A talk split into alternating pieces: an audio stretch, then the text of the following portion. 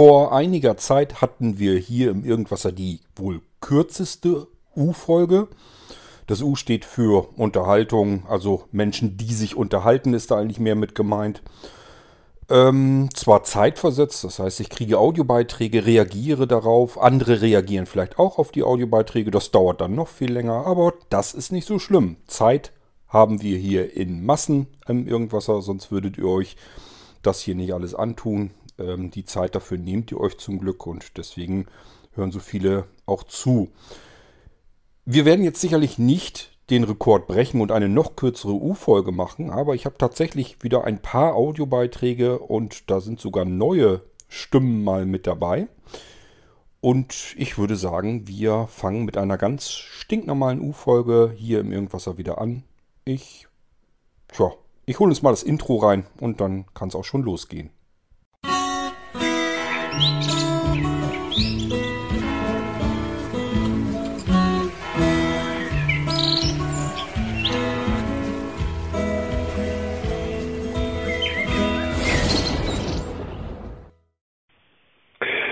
Das ist ja eine sehr schöne und lustige Begrüßung hier, aber ich erkannte das Intro natürlich, das war vom Irgendwasser das Intro und das ist ja auch richtig so. Hier ist der Wolfram aus Berlin.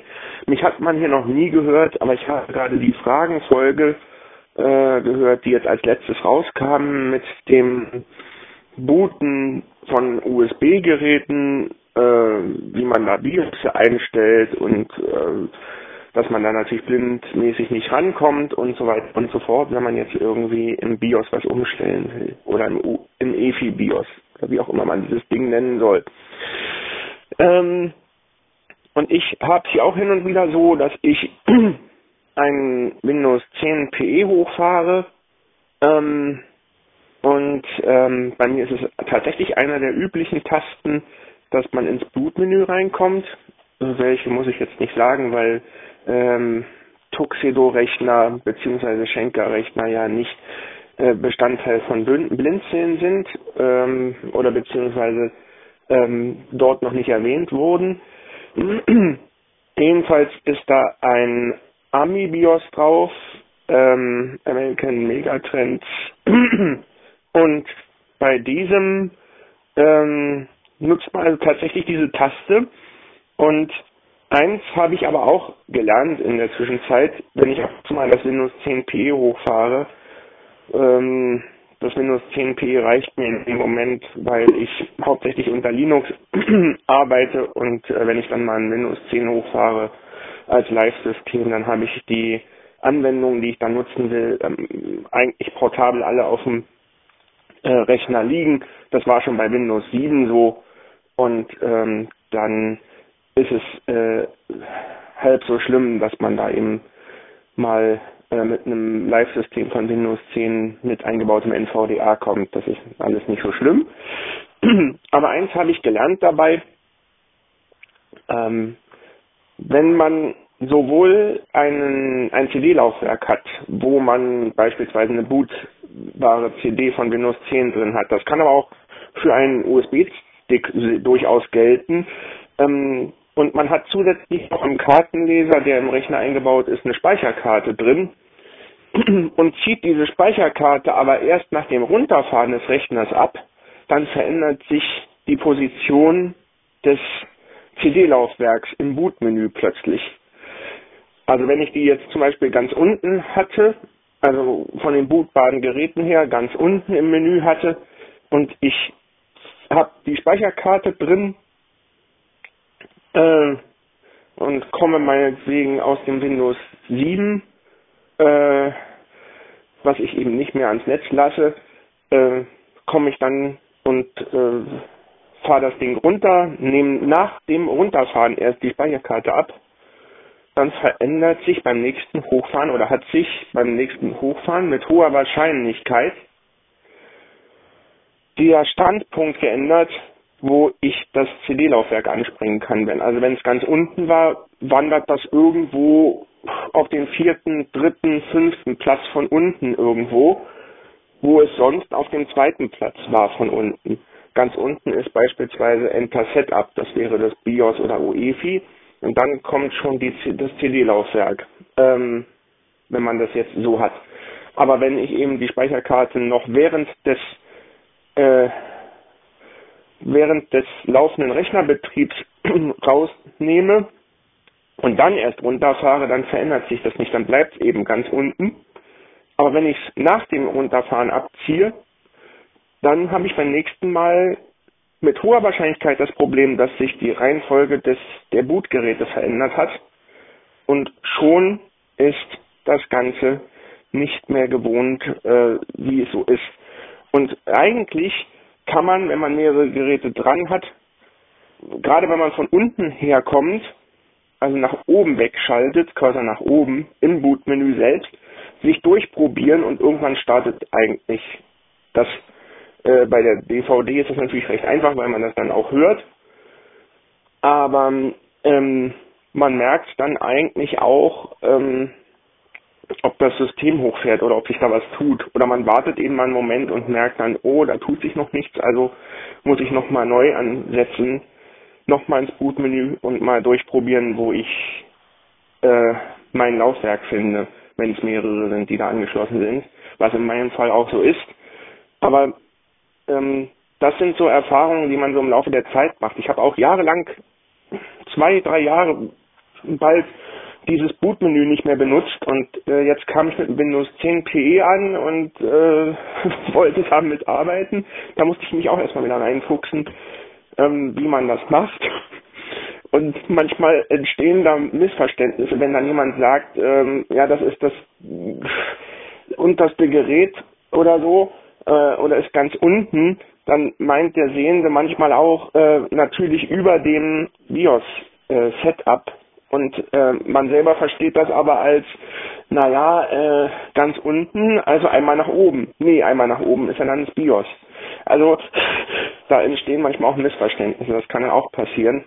Aber ansonsten äh, ist das eigentlich, wenn man es mh, hm, irgendwann mal ausprobiert hat und man weiß dann, wie es funktioniert, dann ist es äh, halb so schlimm und dann braucht man da auch nicht mehr so viel Hilfe. Ähm, also am Anfang habe ich mir auch Hilfe geholt, jetzt als ich mit dem Windows 10P da ankam und dann habe ich immer gefragt, ja, wo ist denn jetzt das T, SST, Corp, CD, irgendwas Laufwerk?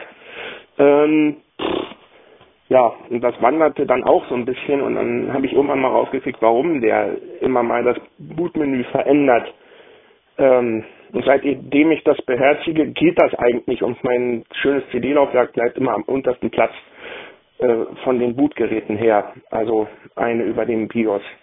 Und dann funktioniert das eigentlich auch. Ähm, aber das muss man eben alles rauskriegen und ein anderer Rechner kann wieder anders reagieren. Kommt auch immer drauf an, was da für ein äh, BIOS-Hersteller ist, nehme ich mal an. Ich äh, hatte vorher ein normales BIOS über zehn Jahre lang und dann kam dieses UEFI 2016 dann, da hatte ich auch noch nicht so die Ahnung. Ne? Aber gut, irgendwann kriegt man das eben mit. Irgendwann ähm, weiß man dann, wo es lang geht. Und so wird es wahrscheinlich bei den Leuten sein, die auch mit verschiedenen Systemen booten und so. Na gut, ja, ähm, das wollte ich nur mal so loswerden als Anmerkung, weil ich ziemlich genau zugehört habe bei dem Booten von USB-Geräten und dem ganzen BIOS-Kram oder EFI oder wie auch immer man, was es da mal geben mag. Im Moment ist es EFI.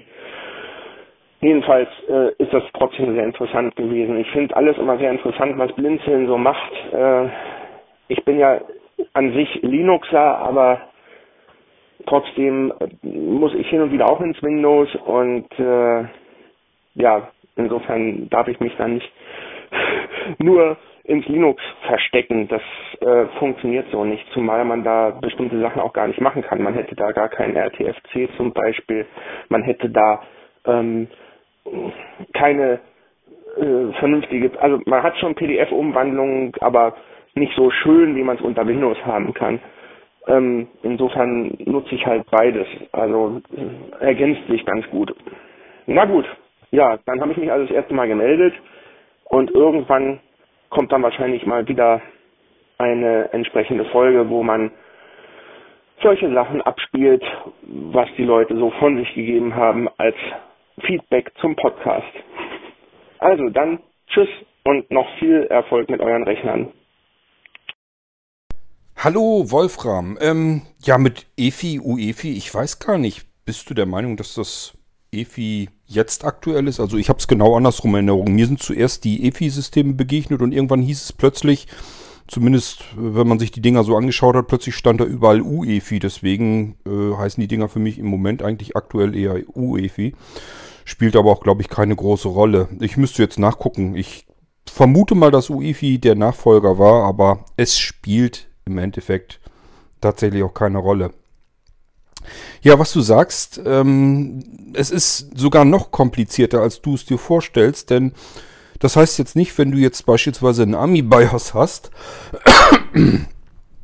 selbst vom selben Jahr im selben Monat von Ami-BIOS zusammengeschustert, heißt das immer noch nicht, dass das auf einem Gerät sich so verhält und auf dem nächsten Gerät genauso, sondern die ganzen Hersteller dürfen und sollen und müssen dieses ähm, UEFI dann eben auch anpassen. Das heißt, jedes UEFI-BIOS verhält sich nochmal wieder anders, obwohl es vom selben, äh, von derselben Software-Schmiede ist.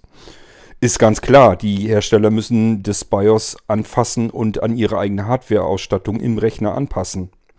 Und dabei können sie Einträge woanders hinpacken, sie können Einträge umbenennen, sie können ähm, Einträge entfernen. Sie können auch Einstellungen vornehmen und anschließend ähm, die Einträge, also die Einstellmöglichkeiten entfernen. Das ist ganz perfide, wird aber sogar sehr häufig gemacht, nämlich bei diesen ganzen ähm, Kleinstcomputern, die, ich sag mal, relativ günstig am Markt zu bekommen sind. Das habe ich auch schon ein paar Mal erzählt im Irgendwasser. Hängt damit zusammen, dass wenn man bestimmte Kriterien einhält, die Microsoft einem vorschreibt, kann man das Windows 10 mehr oder weniger für fast lau bekommen als Hersteller. Ähm, und das macht Microsoft natürlich nicht, weil sie so spendabel sind, sondern weil sie einfach eine gewisse Marktdurchdringung haben wollen. Die wollen einfach nicht, dass der Markt, der Boden ihnen unter den Füßen zersemmelt wird. Das ging also mir ist es besonders aufgefallen, als Asus mit seinem EPC damals ankam, mit dem äh, diesem Low-Cost ähm, Netbook. Das war ja bis dahin, gab es das erstmal so noch nicht. Da ist Asus mit auf den Markt gekommen, war Linux drauf und kurze Zeit später haben sich ganz viele gesagt, oh, solche Netbooks, die kaufen wir uns auch ein. Das ist auch nicht so schwierig, ähm, denn Asus äh, hat gleichzeitig eine Muttergesellschaft oder ja, ist eine andere Gesellschaft im Asus-Universum und die nennt sich Asutech. Und Asutec ist einer der riesengroßen Hersteller von Netbooks, Notebooks und anderen kleinen Geräten. Ähm, als Auftragsfertiger. Das heißt, da konnte dann auch plötzlich, haben die sich gesagt, oh, Asus baut solche Geräte, solche kleinen Netbooks. Praktisch sehen wir auch einen Markt drin. Ähm, die lassen wir da auch produzieren unter unserem Namen und verticken die dann unter unserem Namen. Somit konnten die genauso an Asutec rangehen und sagen, ihr habt doch dafür Asus, ähm, habt ihr doch produziert, wir wollen sowas auch im Angebot haben. Ja, und das ging alles erstmal mit Linux, denn diese Geräte sollten möglichst preiswert sein und auch von der Hardware-Ausstattung, von den Ressourcen hat das auch man, ja, in manchen Fällen gar nicht richtig gereicht für Windows. Und somit kam das dann relativ zügig auf, äh, dass Microsoft gesehen hat, oh, jetzt verkaufen die wie bescheuert hier diese Netbooks. Jeder will ein Netbook haben, weil das so schön praktisch ist. Und das ist ein kompletter, riesengroßer Markt, der gänzlich an uns vorbeigeht. Und was noch viel schlimmer ist, da haben die sich wahrscheinlich eher den Schaden mit ausgerechnet. Wenn die Leute sich Netbooks kaufen, mit, äh, also für wenig Geld Netbooks kaufen, mit einem Linux da drauf und die stellen dann fest, ach guck an, da kann man auch mitarbeiten, das ist gar nicht so schlimm und so kompliziert, ähm, dann kann man ja auch bei den großen Rechnern auf Linux umstellen. Und das ist wahrscheinlich das, was Microsoft das Fürchten damals gelehrt hat, weswegen sie dann gesagt haben, okay, äh, alles, alles zurückrudern. Wir schmeißen unser XP, die Zeit, die verlängern wir. Das war ja zu XP-Zeiten, gerade zu Ende der XP-Zeiten. Und da hat Microsoft gesagt, okay, XP verlängern wir, weil das läuft auch auf so schmalbrüstigeren Rechnern. Da können wir unser Windows 7 oder Windows Vista war es zu dem Zeitpunkt, können wir da ja nicht drauf laufen lassen. Das würde auf Netbooks so nicht funktionieren, zu der Zeit wohlgemerkt. Naja gut, und dann haben die eben das XP verlängert vom Support her, damit sie überhaupt den Netbook-Markt mit äh, einfangen konnten und haben dann gesagt, ja, Linux könnt ihr umsonst bekommen, kostenlos auf eure Rechner packen, auf eure Netbooks. Das könnt ihr bei Windows aber auch haben. Äh, ihr müsst nur zusehen, dass das Netbooks bleiben und keine ausgewachsenen Notebooks werden. Und somit hat äh, Microsoft gesagt, da darf so und so viel Arbeitsspeicher drin sein. Da sind die mit einem, Giga, äh, einem Gigabyte angefangen. Ähm, da, also Maximalgrenze wohlgemerkt. Nicht, dass ihr denkt, das ist eine Mindestanforderung, ist eine maximale Grenze, die die Netbooks damals haben durften. Ein Gigabyte Arbeitsspeicher. Der Bildschirm durfte nicht mehr als 10 Zoll haben. Die Festplatte durfte, glaube ich, maximal 60 Gigabyte haben. Ähm, das wurde nach hinten hin dann immer ein bisschen weiter aufgeweicht. Plötzlich durfte man auch eine 120 GB Platte einbauen und äh, irgendwann durften die Geräte dann auch 2 GB Arbeitsspeicher haben und so weiter und so fort.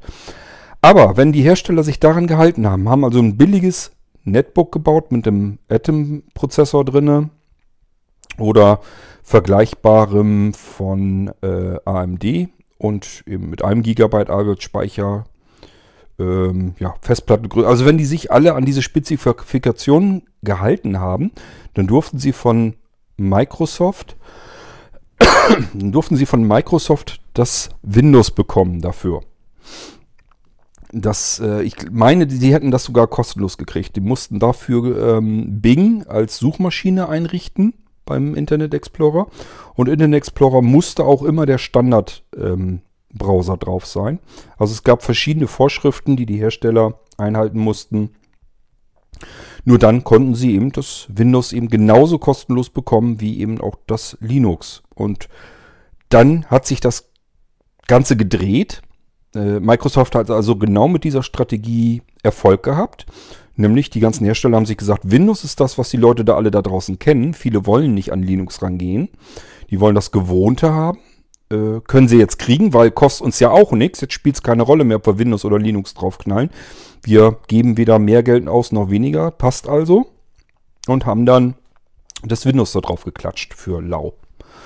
So, und das ist insgesamt eine Strategie gewesen, die Microsoft ähm, ja wahrscheinlich beim Überleben sogar geholfen hat. Denn das ging gerade so los, dass die Leute alle wie, wie die Bescheuerten äh, Netbooks mit Linux drauf ähm, gekauft hatten und Microsoft hat dann den Markt wieder zurückholen können.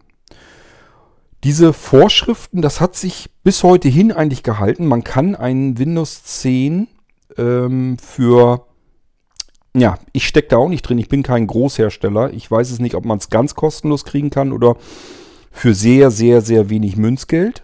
Ähm, nur muss man dann eben äh, auch wieder spezielle Anforderungen ähm, erfüllen, die Microsoft aufstellt und dann kann man das so haben. Und dazu gehört, dass nur Windows 10 äh, gebootet werden kann, also die Installationsdatenträger von Microsoft. Ähm, das wird natürlich als Sicherheitsfeature dann verkauft und eingebaut. Ähm, also damit man kein, keine schäd, äh, schädlichen äh, bootbaren USB-Sticks und sowas äh, booten kann. Dafür ist das eigentlich gedacht, natürlich. ähm, die Microsoft zertifizierten Datenträger, die kann man dann natürlich schon starten auf solchen Geräten. Und äh, das kann man auch nicht abschalten. Man hätte ja sagen können, ja gut, ist vielleicht sicherer, mag ja sein. Damit da nicht alles drauf gestartet werden kann auf solch einem Rechner. Ist in Ordnung haben im Prinzip auch alle UEFIs drinne, nur man kann es normalerweise abschalten. Man kann sagen Secure Boot ähm, disabled und dann kann ich beliebige Datenträger auf den Dingern natürlich booten. Gibt ja nicht nur Windows, gibt ja ganz viele Betriebssysteme, die ich eben auch drauf starten können möchte. Und äh, da hat äh, Microsoft eben gesagt, das müsst ihr bei diesen Kleinstrechnern, wenn ihr unser Windows umsonst haben wollt, kostenlos haben wollt, dann müsst ihr das ähm, rausnehmen aus dem UEFI BIOS, damit der Anwender da nicht mal eben einfach so ein anderes Betriebssystem drauf spielen kann. Also ihr könnt von uns das Windows für lau haben, aber seht zu, dass die Anwender das auch mit Windows kaufen und das Windows da auch drauf bleibt, damit wir eben unsere Marktrelevanz unsere, äh, behalten können. Ähm, ich weiß gar nicht, ob es Hardware-Spezifikationen heute auch noch gibt. Meiner Meinung nach geht es da in erster Linie eigentlich darum, dass äh, man die Rechner so modifizieren muss, dass eben nur Windows 10 drauf läuft und auch nichts anderes drauf kommt. Das ist ja dann auch weitergegangen. Ähm, das begreife ich ja bis heute hin nicht, dass die Leute sich, also die Anwender sich da nicht fürchterlich drüber aufgeregt. Das ist so stillschweigend durch den Markt durchgegangen, dass man im Prinzip seit Intel Generation 6, AMD zieht da glaube ich ungefähr nach, mit 7 und 8 ist dann ganz vorbei gewesen, ähm, überhaupt noch was älteres als Windows 10 auf solchen Prozessoren drauf laufen lassen kann. Das heißt, Microsoft hat es wirklich hingekriegt, die Prozessor- und Chipsatzhersteller dazu zu bewegen, dass nur noch ein Windows 10 auf neuer Technik überhaupt läuft. Wenn ihr euch mal so zurückerinnert, die Älteren unter euch, die werden sich wahrscheinlich noch daran erinnern können, waren die Betriebssysteme von Microsoft deswegen so beliebt, weil sie extremst abwärtskompatibel war, waren. Man konnte selbst uralte, die allerersten DOS-Programme, die es so gab, konnte man immer noch auf einem Windows in 32-Bit immer noch laufen lassen. Und ähm, genau das ist alles mit den neuen Prozessorgenerationen, irgendwo so ab Prozessorgeneration 6, 7, äh, über Bord geworfen werden, geworden, sodass das, dass die ganzen alten Sachen so nicht mehr drauf laufen. Wenn man ältere Software zum Laufen bekommen möchte, geht das mit aktueller Hardware nicht mehr. Man muss dann die Hardware emulieren, das heißt äh, mit Virtualisierung arbeiten, was bei Blinzeln-Systemen ja Standard ist. Ja, also einfach nochmal so ein bisschen rückblickend dazu, wie das überhaupt so zustande kam, dass ein UEFI-BIOS eben nicht gleich UEFI-BIOS ist, sondern dass die Dinger pausenlos und ständig je Rechner, je Modell, je Ausstattung, je Hersteller immer wieder modifiziert werden ähm, also nicht nur der BIOS-Hersteller daran herumfummelt und immer irgendwie wird das umstrickt und neu bastelt, sondern vor allem die Hersteller der Hardware dann auch nochmal daran rumrühren. Und somit hat man eigentlich im Prinzip fast mit jedem Rechner ein anderer Hersteller ist, ein anderes Modell ist, anderer Jahrgang, andere Revision reicht schon aus, hat man ein gänzlich ähm, unterschiedlich sich verhaltenes UEFI BIOS. So, wo wir schon bei unterschiedlichem Verhalten sind. Du sagst ja, dass wenn man nur eine Speicherkarte drin hat und sie dann rauszieht, dass sich die Bootreihenfolge verändert. Äh, also die Einträge im Bootmenü. Das liegt daran, dass die Einträge der Reihenfolge nach ähm, einsortiert werden. Das heißt, das UEFI BIOS guckt nach, was habe ich hier überhaupt an bootbaren oder überhaupt an Hardware, an bootbarer Hardware, an Datenträgern hier ähm, in meiner Hardware-Sammlung sozusagen verfügbar. Was ist hier eigentlich im Rechner drin, von dem aus man ein System booten könnte? So, und das klappert es in Reihenfolge ab. Fragt also einfach so ins Leere hinein, wer ist denn hier? Und dann melden die sich der Reihenfolge nach. Und wenn man die ähm, Komponenten so belässt die Startbankkomponenten so, wie sie am Vortag waren. man hat also nichts dran verändert. Dann ähm, wird diese Reihenfolge im Bootmenü identisch sein. Sobald man irgendetwas verändert an diesen Komponenten, dass man irgendwie etwas, es kann sogar sein, dass du sagst, ich stecke hier einen startbaren USB-Stick rein und der ist jetzt in der Reihenfolge auf Platz 3. So, und jetzt stecke ich einen anderen USB-Stick rein. Der kann ein anderer Hersteller sein, anderes Modell und der reagiert ein bisschen anders. Der ähm, antwortet zum Beispiel langsamer, reagiert langsamer. Ähm, dann kann das schon dazu führen, dass er vielleicht dann nicht mehr am Platz 3 ist, sondern an Position 4. Also schon das reicht eigentlich aus, um in diesen Bootmenüs ähm, eine andere Reihenfolge zu bekommen. Ich habe euch ja schon an mehreren Stellen eigentlich im Irgendwasser gesagt, wenn ihr über diese Variante eure Rechner booten wollt oder müsst, meistens ist es mehr ein Muss als ein Willen, ähm, wenn ihr das müsst, dann einmalig irgendwie nachmittags sich mal mit sehender Person hinsetzen. Die muss deswegen nicht irgendwie fachlich Experte sein oder sonst irgendwas. Da könnt ihr eure Kinder zu nehmen, da könnt ihr eure Eltern zu nehmen, eure Großeltern. Spielt keine Rolle, die müssen nur am Bildschirm ablesen können. Den Rest könnt ihr selber machen. Äh, und ihr müsst wissen, bei auf welche Taste muss ich drücken, auf welche F, also welche Funktionstaste muss ich drücken auf meiner Tastatur, um in dieses Boot-Auswahlmenü zu kommen. Ich sagte ja, meistens ist es äh, F10, dann gibt es noch so Abweichungen F9, F8 und nach oben hin F11, F12 gibt es auch noch. Das sind die häufigsten ähm, Tastenbelegungen. Einer dieser F-Tasten ist es meistens. Einschalten, einige Sekunden warten und auch diese Sekunden sollte man mitzählen deswegen sehen der Person. Das heißt, ihr sagt laut und deutlich jetzt, wenn ihr den Rechner einschaltet und ähm, eure sehende Person soll jetzt den Bildschirm abklappern. Irgendwo steht dann meistens ähm, F10 oder F11 oder F, ja meistens steht da F1 oder F2 Setup, dann vielleicht F3 ähm, Update, also BIOS Update, Firmware Update äh, dann steht da meistens dann eben, irgendwo steht dann auch F10 Boot oder Bootmenü oder sowas.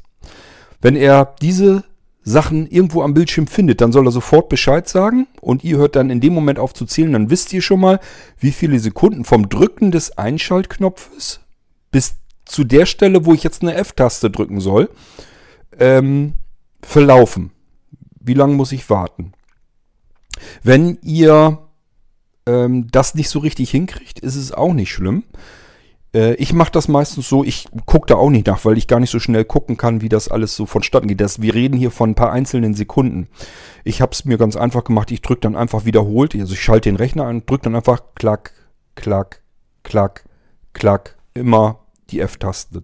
Meistens drücke ich sogar mehrere F-Tasten durch. Also wenn ich jetzt gar nicht weiß, auf welche F-Taste er re reagiert, dann suche ich mir so die F8 meistens raus. F8, F9, F10, vielleicht noch F11. Da lege ich dann drei, vier Finger auf diese F-Tasten drauf. Dann schalte ich mit der linken Hand den Rechner ein und drücke mit der rechten Hand äh, mit dem ersten Finger, zweiten Finger, dritten Finger, vierten Finger, fange dann wieder mit dem ersten Finger, zweiten Finger, dritten Finger, vierten Finger wieder an so dass ich irgendeine dieser F-Tasten garantiert erwische und meistens funktioniert das eigentlich ganz gut, dass ich dann das Boot-Auswahlmenü dann geöffnet habe. Ich kann ja nicht jedes Mal, wenn ich einen anderen Rechner einrichte und das vielleicht mal ein anderes Modell ist oder so, kann ich mir nicht jedes Mal sehende Hilfe äh, besorgen. Das heißt, ich muss das schon selber hinkriegen. Und äh, im Prinzip mache ich das so, wie Wolfram das eben hier auch schon erzählte, einfach ein bisschen herumprobieren, solange bis man da drinne ist. Das ist genau das, was ich hier machen muss. Ähm, das Schöne ist nur, ihr müsst es eigentlich nicht. Wenn ihr einmal das ein bisschen einstudiert habt, habt euch also irgendwie mal einen Nachmittag mit jemandem getroffen, der noch gucken kann, dann könnt ihr das einstudieren und euch einfach merken, ich muss vom Einschalten fünf Sekunden hochzielen. Dann kommt diese Aufforderung, dass ich jetzt irgendeine F-Taste drücken kann. Dann drücke ich die F-Taste, muss mir auch notieren, dass die F10 ist, damit ich das zielsicher habe und nicht nur herumfummeln muss. Dann drücke ich diese F10-Taste ein, zwei, dreimal, bin dann äh, auch blindlings in diesem Boot-Menü und muss mir dann noch merken, wie oft muss ich die Cursor-Runter-Taste drücken, um dann ähm, von diesem Gerät aus im Boot-Menü starten zu können. Kann man alles hinkriegen? Ich sag ja, wenn ihr das zielsicher hinhaben wollt, eben einmal sehende Person suchen, einen Nachmittag sich davor setzen. Das dauert nicht den ganzen Nachmittag, das ist, ein paar Minuten eigentlich erledigt. Einfach den, äh, die, die, der, die Hilfe bitten, dass, dass sie euch äh, das Bootmenü einmal vorliest, welche Einträge sind da drin. Und dann müsst ihr nur noch wissen, was davon ist eigentlich USB, wenn ihr von einem USB-Datenträger starten wollt, oder was ist CD oder DVD, wenn ihr von einer DVD starten wollt. Wenn ihr dann den Eintrag des CD- oder DVD-Laufwerkes gefunden habt oder aber eures USB-Sticks, je nachdem, was ihr starten wollt, das müsst ihr euch dann auch notieren. Und wichtig ist, der Rechner muss immer so exakt sein, wie er jetzt in dem Zustand auch ist. Das heißt, ihr dürft nicht noch einen weiteren USB-Stick da drin haben oder eine Speicherkarte oder nochmal irgendwie ein externes CD-Laufwerk zusätzlich angeklemmt oder so. Der Rechner muss immer im selben Zustand sein. Das heißt, dieselben Geräte, dieselben startbaren Laufwerke oder überhaupt dieselben Laufwerke, sagen wir es lieber so, müssen eingesteckt sein oder eben nicht eingesteckt sein. Wenn ihr daran etwas verändert, wird sich auch die Bootreihenfolge in eurem Bootmenü verändern und dann nützt euch eure ganze Notiz nicht, wie ihr da rankommt. Äh, die Chancen stehen ganz gut, dass ihr dann eben mit der Cursorsteuerung ein, zwei Stückchen weiter nach unten müsst oder nach oben, je nachdem.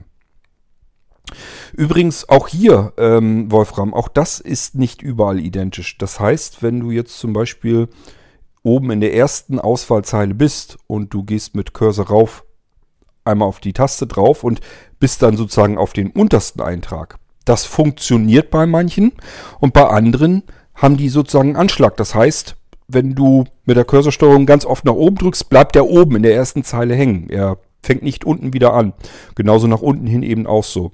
Während es andere ähm, UEFI BIOS äh, eben gibt, die in diesem Menü ja den oberen Eintrag, wenn ich den erreicht habe und gehe auf Cursor hoch, dann macht er eben unten wieder weiter und äh, man, man schleift sich so durch das Menü durch sozusagen.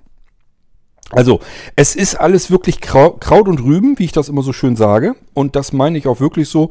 Die Dinger sind extrem unterschiedlich. Ich habe schon identische Geräte hier gehabt. Da waren dann vielleicht wenige Wochen oder Monate dazwischen, ähm, dass ich die hier hatte. Also ich habe einen eingerichtet, konnte mich noch gut erinnern, äh, was ich wie wo machen musste. Und dann habe ich irgendwie, was weiß ich, ein Vierteljahr oder ein halbes Jahr später das gleiche Gerät nochmal kaufen müssen. Es war eine andere Revision und schon war da ein bisschen was drin verändert. Das kann passieren. Also das ist wirklich Kraut und Rüben. Man kann das nicht verallgemeinern oder vereinheitlichen. Ähm, nur nochmal zur Sicherheit, falls jemand denkt, das ist bei Blinzelnrechnern so. Bei Blinzelnrechnern ist es üblicherweise eben nicht so. Zumindest bei den Nano-Computern ist es nicht so. Da müsst ihr habt ihr mit UEFI, BIOS und sowas mit Bootmenüs habt ihr überhaupt nichts zu tun. Da ist es wirklich so, der wird von mir so ähm, eingerichtet, dass ihr einfach einen Stick reinstecken könnt oder eine CD einlegen könnt oder was auch immer. Und er wird dann von der CD direkt oder von dem USB-Stick direkt starten, sobald ihr den Rechner einschaltet. Ähm, Gewährleisten kann ich euch das für die Nano-Computer, für alle anderen Rechner, gerade so Notebooks, Mini-Rechner und sowas, also andere Mini-Rechner, wenn wir jetzt die Smart Receiving-Systeme und sowas nehmen, die Smart Receiver oder Smart Server, da kann ich es euch leider auch nicht gewährleisten, weil ja, da haben wir es meistens wieder mit einem kastrierten UEFI-BIOS zu tun, wo Microsoft sagt, na, hier wollen wir schön draufbleiben, hier kommt kein Linux oder irgendwas drauf. Deswegen seht mal zu, dass das UEFI-BIOS kastriert ist. Okay, ja, und alles andere habe ich euch ja soweit erzählt, dass ihr versuchen sollt, auf Legacy zu schalten, äh, das UEFI BIOS umzustellen. Das könnt ihr aber eigentlich nur dann ähm, ähm, vernünftig machen, wenn, bevor ihr das Windows installiert. Also fummelt da nicht rum und stellt irgendwie von UEFI auf Legacy. Äh, das ist der Modus, wie, wie so ein Rechner eben starten soll, wie das eigentlich funktionieren soll. Legacy stellt man der Kompatibilität wegen ein. Ähm, das würde ich nicht tun, wenn das Windows da drauf installiert ist. Das heißt, ihr habt euch irgendwo einen Computer gekauft und da ist jetzt ein Windows schon vorinstalliert drauf und äh, ihr habt da schon irgendwie mitgearbeitet und stellt, stellt dann um von UEFI auf Legacy, dann ist die Chance ganz gut, dass euer ähm, Windows da drauf crasht, also dass euch das um die Ohren fliegt. Dann muss es nämlich neu installiert werden. Das sind zwei völlig unterschiedliche Methoden, wie so ein Computer seine, sein Bootsystem handhabt und äh, deswegen, also einfach von einem ins andere rüberwechseln und dann wieder zurückwechseln. Also das geht nicht mit den schon installierten Systemen. Das muss man machen, bevor man ein Betriebssystem installiert. Okay, ja, das einfach nochmal dazu. War ganz gut, äh, Wolfram, dass du da vielleicht jetzt einmal noch was drüber erzählt hast, aus deiner Sichtwarte. Ähm, ich denke und hoffe, dass wir vielleicht noch öfter von dir hören und ähm, kannst dich gerne mal wieder äußern. Ich freue mich immer, wenn mal wieder eine neue Stimme dazukommt. Ich glaube, andere tun das auch. Ja. Hören wir mal, ob wir noch mehr Audiobeiträge für diese U-Folge haben. Ich denke mal schon, aber ich suche uns mal eben was heraus. Hallo Kurt, bester Dank. Ja, Feedback zu deiner Podcast-Folge, wo du übers Podcasten ähm, erzählst. Ja, mh, mm, was ich äh, vielleicht mal nicht schlecht fände, wenn man für angehende Podcaster auch äh, so ein bisschen Tipps in Richtung Software äh, zusammenstellt. Da können ja vielleicht auch die anderen, die ähm, über einen Computer beispielsweise podcasten, berichten. Ähm, du weißt ja vielleicht selber, ich habe dir ja mal eine Datei zum Probehören gegeben und da hast du mir gesagt, ja, das hört sich so an, als ob ich äh, schlecht geschnitten hätte. Weißt du, was das war? Das war die pegelgesteuerte Aufnahme. Und äh, ja, ganz klar, da fehlt dann bei der Aufzeichnung immer so die erste Happen, was weiß ich, halbe Sekunde, was das ist, ähm, sodass dann äh, ja der Wortanfang immer verschluckt wird. Und jetzt, äh, nachdem ich die pegelgesteuerte Aufnahme ausgeschalten habe, funktioniert es auch so, wie ich das möchte. Und ähm, solche Tipps, also denke ich, würden ja schon äh, viel, vielen auch weiterhelfen, wenn man sowas mal sammelt. Und ähm, ja, da kann man ja mal die anderen Podcaster, ne, Nina, Armin und äh, Co., genau, äh, Wolfgang, Gabi, wobei ich jetzt nicht weiß, wie die ihre Podcasts aufzeichnen, aber dass man einfach mal so ein paar äh, zu Wort kommen lässt in so einer Podcast-Folge, was die vielleicht an Tipps geben könnten, das wäre doch auch mal eine Sache. Oder man verschriftlicht das Ganze ja. Und beispielsweise, wenn man Audacity zur Aufnahme nimmt, dass man gleich noch so äh, wichtige Tastenkürzel oder ähnliches mit äh, aufzeigt. Ja, das äh, halte ich auch mal noch für ein sehr nützliches Projekt. Ciao. Hallo Bernd, ähm, naja, mit der pegelgesteuerten Aufnahme, die hasse ich sowieso wie die Pest, egal wo sie ist, ob sie auf mobiler Technik ist oder am Rechner oder ob es das Mikrofon ist. Es gibt auch das Mikrofon, das schon eingebaut haben, dass die äh, automatisch herumpegeln. Ich finde, das stört sehr, wenn man hört. Wenn man plötzlich immer das Gefühl hat, jetzt ist irgendwie, als wenn die Aufnahme kurz aussetzt oder gestoppt hat und dann wieder anfängt, wenn einer spricht. Also ich finde das viel, viel schlimmer als wenn man so ein bisschen Hintergrundrauschen oder so drin hat. Ähm, ich weiß noch nicht, wo das bei dir liegt. Das kann, wie gesagt, am Mikrofon liegen, kann aber auch an der Software liegen, das weiß ich nicht. Ähm, als ich am normalen Computer äh, die Podcasts aufgezeichnet habe, habe ich alles komplett immer mit Audacity gemacht. Ich finde und fand das Zeugs immer nach wie vor völlig genial. Äh, Mikrofon oder Mischpult an den Rechner anklemmen, per USB-Audio am besten. Ähm, ja, und dann auf Aufnahme drücken und lossabbeln. Und eben auf Pause, wenn ich Pause machen will. Oder auf Stopp, wenn die Aufnahme vorbei sein soll. Und ich kann ähm, Clips voneinander trennen. Das heißt, ich kann Schnitte setzen, ich kann ähm, Sachen einmischen. Ich habe so schöne Effekte wie äh, Autoduck, dass ich wirklich hineinsprechen kann in irgendwelche Musik oder sowas. Also ich fand Audacity eigentlich gerade so zum Podcasten immer total genial. Ähm, es, ich könnte mir vorstellen, gerade wenn man noch nie mit sowas gearbeitet hat, sieht das erstmal irgendwie relativ gewaltig in Audacity äh, aus. Ich finde aber trotzdem, dass es unter den ähm, Audio-Recording und Schnittsoftware eigentlich noch so die am einfachsten handhabbare Software ist. Also ich würde euch unter Windows wirklich ganz klar empfehlen, ähm, schnappt euch Audacity, äh, macht euch da mal ein bisschen klug drin.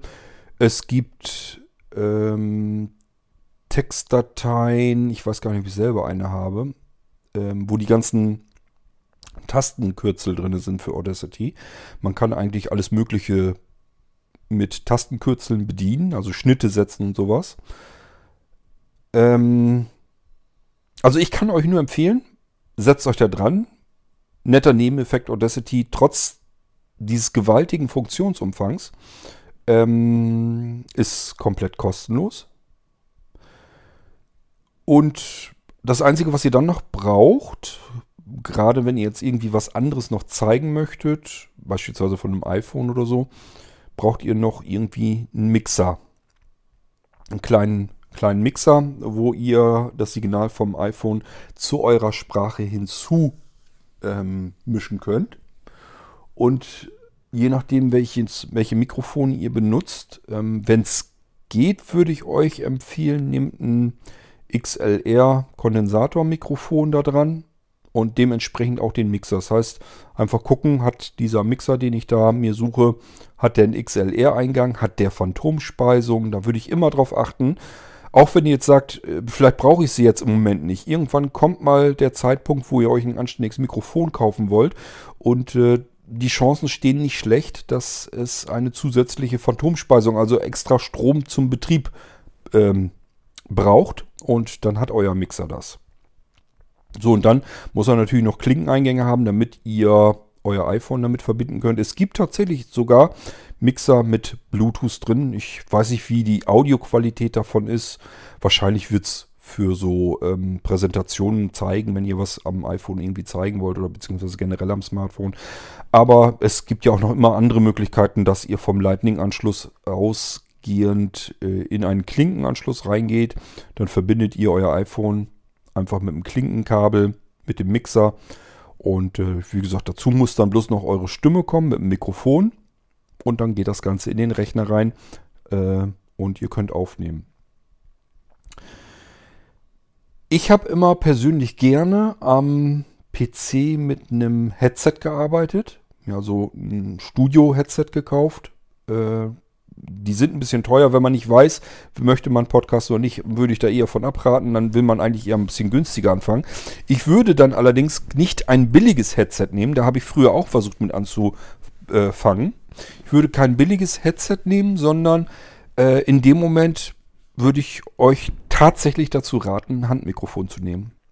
Auch wenn es erstmal ein bisschen unpraktisch ist, weil ihr wollt dann vielleicht wirklich was an einem Smartphone zeigen. Dann habt ihr das Smartphone in der Hand, wollt das bedienen, müsst dann sprechen und sollt mit der anderen Hand, die ihr gar nicht mehr frei zur Verfügung habt, sollt das Mikrofon halten. Das ist ein bisschen doof.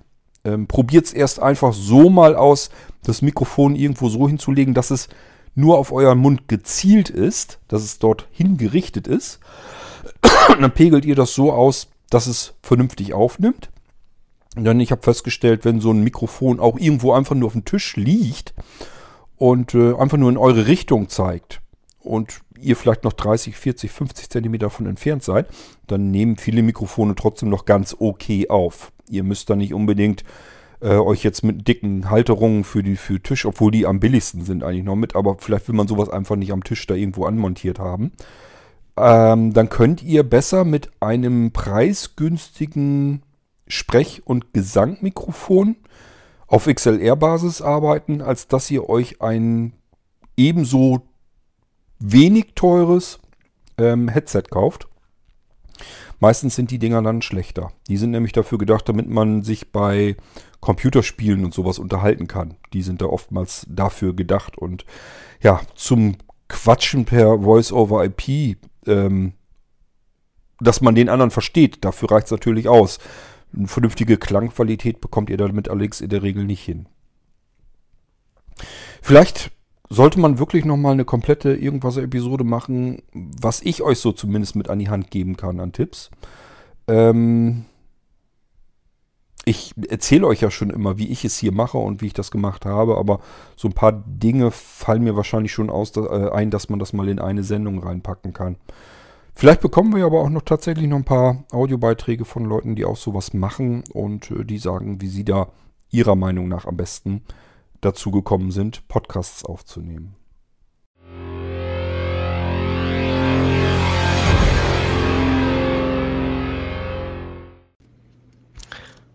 Hallo in den Irgendwasser, der Marcel hier. Ja, Kurt, vielen Dank erstmal für deine letzte Podcast-Episode im Irgendwasser. Ähm, dort geht es ja auch um Podcasts und ich muss sagen, äh, die war sehr, sehr gut, diese Episode. Denn hier geht es auch so, ich höre auch täglich Podcasts und kenne das auch noch, dass ich die Podcasts zuerst mal am Computer gehört habe vor einigen Jahren und jetzt aber dann nur noch und wirklich ausschließlich am Smartphone, natürlich am iPhone. Äh, ich habe auch die Podcasts-App, die Apple mitliefert und muss sagen, bin mit dieser App auch sehr zufrieden. Ich kann mir das ehrlich gesagt auch ohne Podcasts gar nicht mehr vorstellen, denn es gibt ja wirklich ein riesiges, riesiges Podcast-Angebot. Und was du da von Podimo erzählt hast, das klingt natürlich sehr, sehr, äh, ja, schlimm, würde ich schon sagen. Denn äh, du hast recht, man braucht wirklich keine Schicht dazwischen. Es reicht, äh, wenn die Podcasts direkt zum Anbieter gehen und ja, warum soll man dafür noch irgendwas zahlen? Das finde ich auch, dass das äh, überhaupt nicht sein muss, vor allem mit so einer unprofessionellen Werbung, das muss man auch ganz ehrlich sagen. Also ich kannte die vorher noch nicht, dieses Podimo, aber es macht mich jetzt auch nicht neugierig und äh, ich muss das auch nicht haben. Ja, was mir aber auch an deiner Episode noch sehr gefallen hat, ist, ähm, du hast es sehr, sehr gut erklärt, äh, wofür Podcasts gut sind oder genutzt werden können. Also ich äh, nutze zum Beispiel die Irgendwasser-Podcasts auch oftmals dafür, um mir einfach die Dinge, die Blinzeln im Blinzeln-Shop anbietet, äh, näher vorstellen zu lassen. Also ich habe zum Beispiel auch äh, bei der Halloween-Aktion dann auch durch den Podcast natürlich vordergründig erfahren, ähm, wie dieser kleine USB-Recorder, also dieser Record Pro, fun funktioniert, dieser Stick. Also das war wirklich äh, nicht die einzige Sache, die ich durch den Podcast kennengelernt habe. Und da muss ich sagen, gerade für uns Blinde und Sehbehinderte ist natürlich so ein Podcast was, was die Sache, wenn er, wenn er wirklich auch gut gemacht ist, sehr gut veranschaulicht. Ähm, das, äh, mich freut das jetzt auch dann schon, wenn du dieses neue kleine Notebook vorstellst. Das hast du ja schon geschrieben äh, in der Startmailing-List. Darauf bin ich auch schon sehr gespannt. Und ähm, ja, also mir persönlich helfen diese Vorstellungen in den Podcasts sehr. Und ähm, ja, den einzigen Podcast, den ich äh, abonniert habe, wofür ich auch für bezahle, im Audible-Abo ist eben der Audible-Podcast. Da gibt es wirklich sehr, sehr gute Podcasts. Ich kann euch da, wenn das jemand interessiert, gern mal äh, eine Liste meiner aktuell abonnierten Podcasts hier einstellen. Also das ist schon gut, was die machen. Und dafür bezahle ich auch gerne, muss ich ehrlich sagen. Äh, auch wenn du, wie du das jetzt so beschreibst, äh, wenn Leute jetzt kommen und sagen, okay, äh, wenn ihr mir für den Podcast was geben wollt, dann äh, müsst ihr nicht, aber würde mir eben weiterhelfen da denke ich auch, dass da viele Leute bereit sind, das zu machen, eben auch, weil sie ja in den Podcasts einen gewissen Mehrwert sehen. Ja, und ähm, deswegen war das wirklich auch eine sehr, sehr gute Folge zur Aufklärung, denn ich bin auch der Meinung, dass einfach jeder die Möglichkeit haben sollte, einen Podcast zu produzieren. Ich habe selber schon überlegt, äh, Podcasts zu produzieren.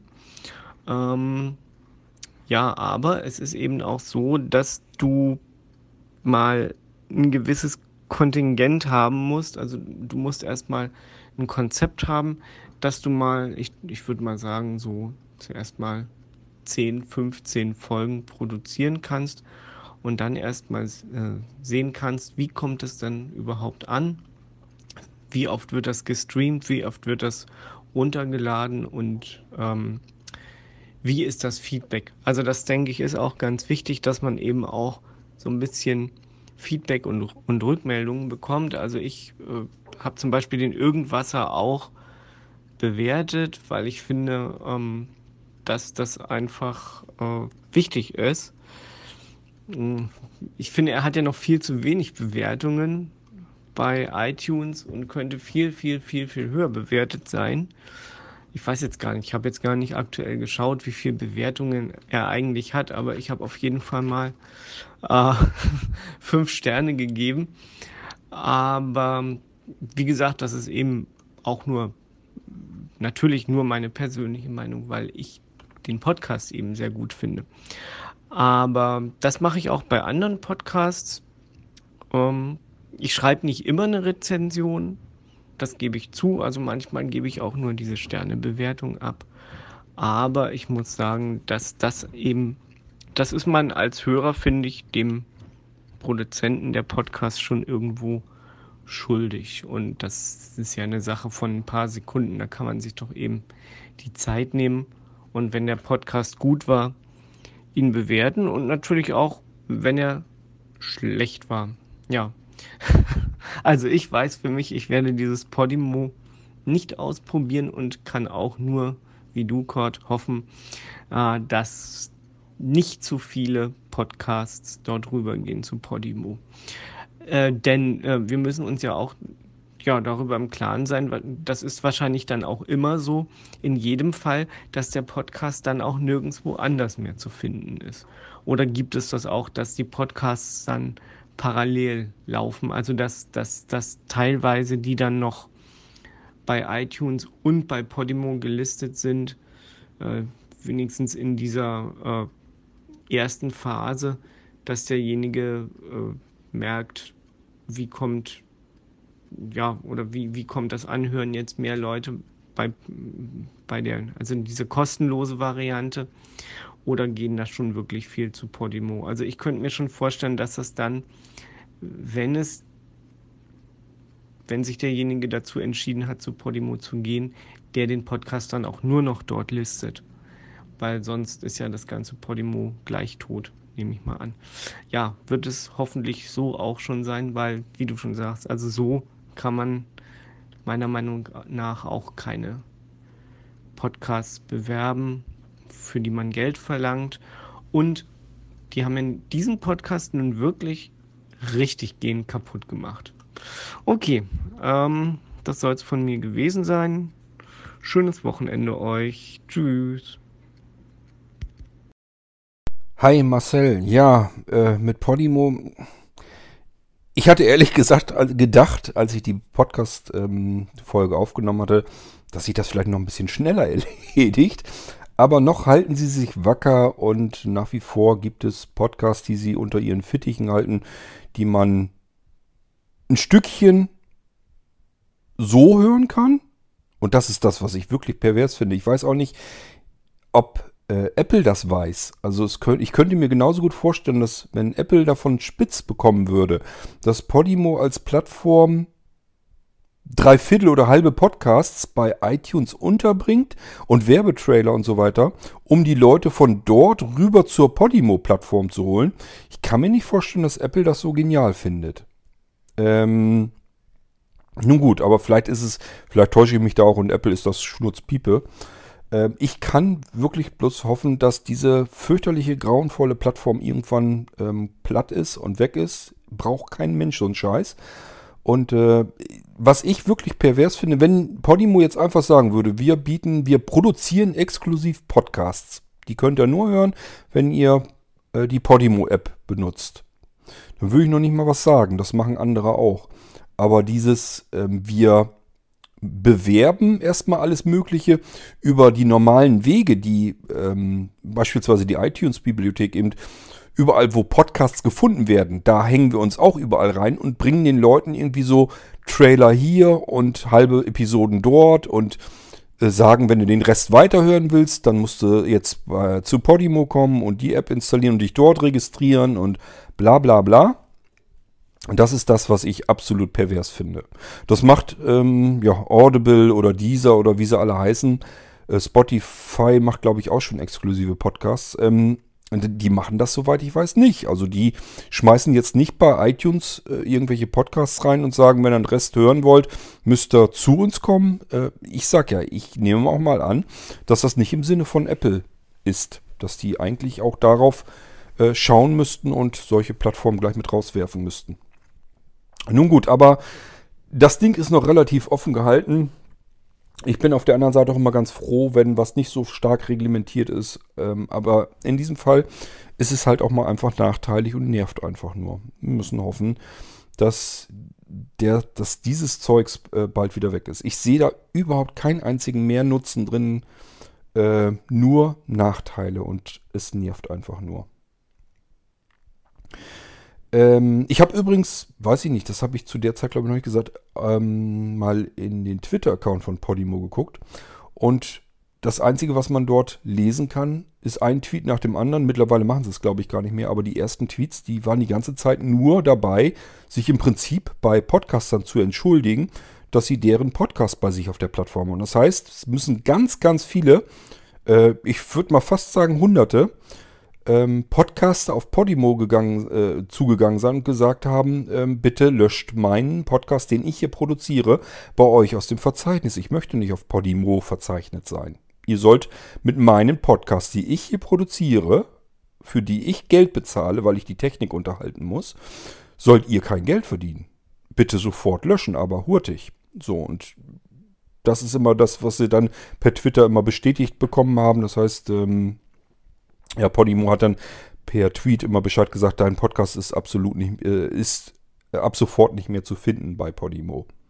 Das sind so die einzigen Tweets, die die die ganze Zeit abgeschickt haben. Also da ärgern sich wirklich viele Menschen drüber und dass sie da selber nicht auf die Idee kommen, dass sie wohl irgendwas verkehrt machen, weil wenn sich so viele Menschen aufregen und ärgern über diesen Scheiß, dann muss man sich doch mal irgendwie überlegen, ist das eigentlich das richtige Geschäftsmodell gewesen, was ich mir da habe einfallen lassen. Ich kann mir auch, wie gesagt, nicht vorstellen, dass sie da wirklich nennenswert Geld mitverdienen mit dem Mist. Das ist mit Sicherheit so ein Ding, was auf lange oder mittlere Zeit ausgelegt ist, wo man dann sich selbst verspricht, na, das muss jetzt nur erstmal ein, zwei Jahre müssen wir durchhalten und dann wirft das Ding Gewinn ab und dann geht's los ans Geld verdienen. Ähm, ich glaube nicht, dass das passieren wird. Ich hoffe nur, dass die das ein bisschen schneller merken, damit wir diese Seuche wieder schnell loswerden und die durchaus teilweise guten Podcasts, die sie sich im freien Podcast-Bereich ja schon geklaut haben, dass die dann bald merken, scheiße, falsche Plattform, wir müssen wieder zurück. Äh, uns, wir haben jetzt keine nennenswerten Hörerzahlen mehr und müssen zusehen, dass wir da wieder rauskommen aus der Nummer. Gut, schauen wir mal, ob sich da irgendwie was tut oder nicht. Niemand kann in die Zukunft schauen, aber brauchen tut diesen Mist jedenfalls keiner. Ja, und ansonsten, ja, alles schon gesagt. Ähm, Podcast ist mit Sicherheit eine schöne Plattform. Mir gefallen wirklich viele, na viele will ich nicht sagen, so mancher Podcast gefällt mir wirklich besser als alles, was ich auf klassischen Rundfunkwegen ähm, zu hören bekomme, egal ob es Radio oder Fernsehen oder sonst irgendetwas ist. Mir gefällt am Podcast einfach sehr schön, dass dort Leute etwas berichten, was sie vielleicht ihre ganze Zeit, die ganze Zeit über machen. Das heißt, wo sie sich auch wirklich damit auskennen. Ähm, und wo man wirklich das Gefühl hat, da hat jetzt nicht irgendein Fernsehsender gesagt, da hat irgendwer schon mal was gehört, dass er was gehört hat und der ist jetzt unser Experte, mit dem wir jetzt sprechen. Habe ich des Öfteren den Eindruck im Fernsehberichten, wenn sie sich wieder Experten reinholen, Experten, als wenn man Experte, als wenn das ein Lehrberuf wäre, den man erlernen kann und mit dreijähriger Ausbildung mindestens.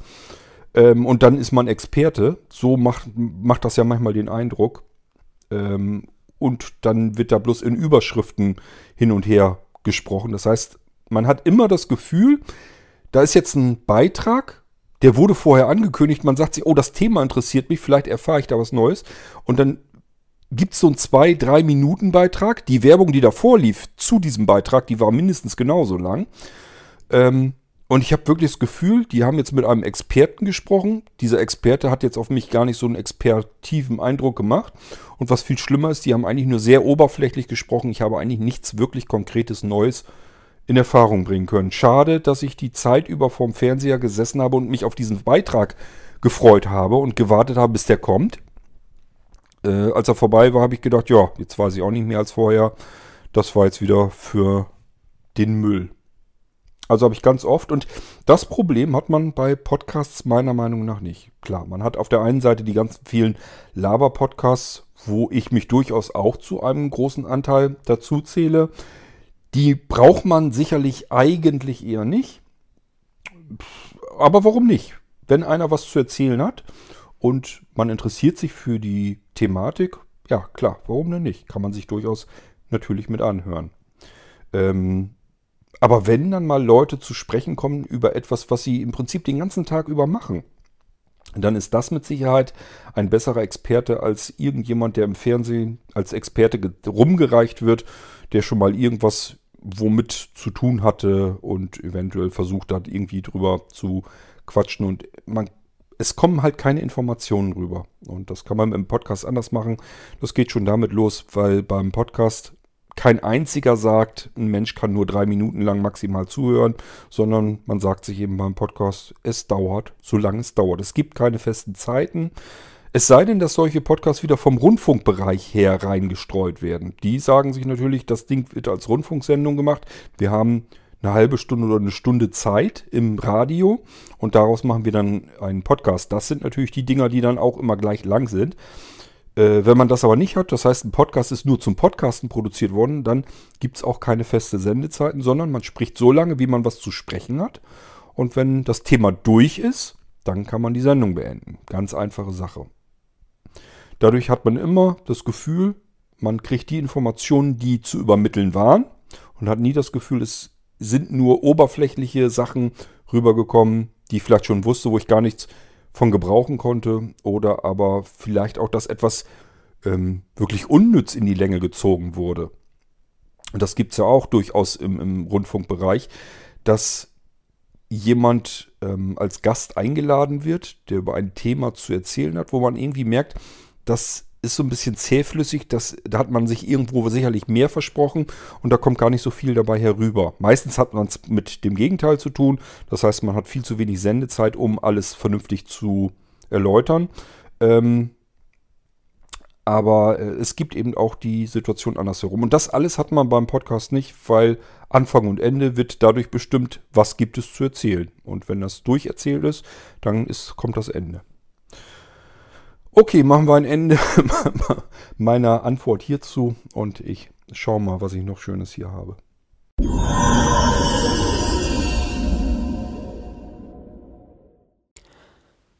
Ja, hallo Kort, hallo alle zusammen. Ähm, ich habe mir mal die Folge 1122, glaube ich, war das, mit dem äh, ähm, zu der Pest in der Podcast-Welt angehört. Und äh, ja, kann dir da auf jeden Fall nur zustimmen. Also das ist ganz fürchterlich. Also diese Podimo-Plattform, also ich bin so froh, dass ich gerade im Moment keinen Podcast mache und auf die Idee kommen könnte, ihn dort hosten zu wollen. Also das ist wirklich ganz, ganz schlimm. Also ich werde, glaube ich, jetzt jedem, der mich irgendwie nach Podcasts fragt, wenn irgendwer Podcasts machen will, dann werde ich, glaube ich, auf jeden Fall irgendwie sagen, alles nur nicht Podimo, weil das ist wirklich ganz, ganz hervorragend und ich weiß nicht, also das ist auch mit einer der Gründe, warum ja ich einfach nicht wirklich was anpacken kann, irgendwie im, so, so wirklich richtig businessmäßig. Selbst wenn ich wollte, weil ich einfach viel zu viel Angst habe, irgendwas unprofessionell zu machen und irgendwie äh, dann genauso komisch rüberzukommen wie die und dann in genau so einem Licht da zu stehen. Und mir wäre das an deren Stelle peinlich. Ich würde mich schämen an deren Stelle, sowas zu machen. Und dann auch noch, dass die, also dann auch noch, dass die Podcast-Episoden einfach mittendrin abbrechen und sagen, geh auf Podimo, um das weiterhören zu können. Ich meine, ich glaube, ich tick nicht richtig. Also, das ist doch wohl kompletter Bullshit. Entschuldigung, aber das, das kann doch wohl irgendwie nicht wahr sein. Also das hat mich wirklich aufgeregt. Und dann auch noch diese gelangweilte Stimme. Ja, geh mal auf Podimo und äh, hör dir die Podcast-Episode an. Und wenn du dann auf Podimo gegangen bist, kannst du die Podcast-Episode da hören. Ja, ja. Als wenn ich nach dieser Ansage auf Podimo draufgehen würde. um mir die Podcast-Episode anzuhören. Also da kann ich dir nur vollkommen zustimmen, Cord. Das ist wirklich ganz, ganz furchtbar. Also Podimo ist eigentlich so ziemlich, wie ich gehört habe, jetzt aus deinen Schilderungen und deinen Demonstrationen, das Schlimmste, was es geben kann. Und ich hoffe, dass die ganz schnell weg vom Fenster sind und dass die sich das äh, ja als Lektion lernen und das ganze Ding vielleicht nochmal neu aufmachen, aber in einer professionelleren Art und Weise. Ja, also eigentlich bin ich ja neugierig, mal auf deren Webseite zu gehen, mal zu gucken, ob das irgendwie, ob wenigstens die Webseite irgendwie halbwegs professionell aussieht. Aber ich habe fast schon Angst davor, weil dadurch würde ich denen wieder Klicks schenken und einen Besucher mehr. Und ich weiß nicht, eigentlich sind die das für mich auch nicht wert. Also, das ist schon hart. Erinnert mich auch ziemlich an mein Praktikum äh, vor zwei Monaten, was ich abgeschlossen habe vor zwei Monaten. Ähm, habe ich von August letzten Jahres bis Dezember letzten Jahres gemacht und ging halt auch um Medien und so. Und da war auch einiges sehr fragwürdig, was Professionalität anging. Aber ich, äh, ja, bin mir durch diesen Vorfall auch wieder klar geworden, man lernt nie aus und es gibt immer einen Weg der Steigerung. Sowohl in die negative als, also positive als auch in die negative Richtung. Ja, also wirklich ganz fürchterlich. Also da kann ich dir nur beipflichten. Ich hoffe, dass die Leute das merken und hoffe, dass jetzt auch noch verstärkt Warnungen auftreten, dass neue Podcaster nicht auf die Idee kommen, ihren Podcast bei Podimo hosten zu wollen. Das wäre deren Untergang. Mir fällt dazu gerade ein, also ich habe das natürlich auch, dass ich schon Podcasts gehört habe auf anderen Plattformen. Audible als, ist als sicherlich als erstes zu nennen. Ist für mich deswegen ein praktikables Beispiel, weil ich ja sowieso über die Audible-App ähm, schon Hörbücher und Hörspiele höre. Und wenn da jetzt ein Podcast dazwischen ist, dann ist das eben so. Wenn der mir was bringt und ordentlich ist, äh, ja, warum nicht? Also ich sag mal so, wenn wirklich eine Plattform sagt, wir produzieren exklusiv Inhalt für unsere Plattform, dann finde ich das überhaupt nicht schlimm. Ich habe im Moment, das werde ich wahrscheinlich auch machen sogar. Äh, mich kotzt es zwar an, aber äh, dieser ist das, glaube ich. Die haben eine True Crime Serie produziert. Da muss ich erst mal gucken, ob ich die überhaupt wiederfinde. Ähm, da gibt es irgendwie die erste Staffel und die soll ganz aufwendig und ganz toll gemacht worden sein.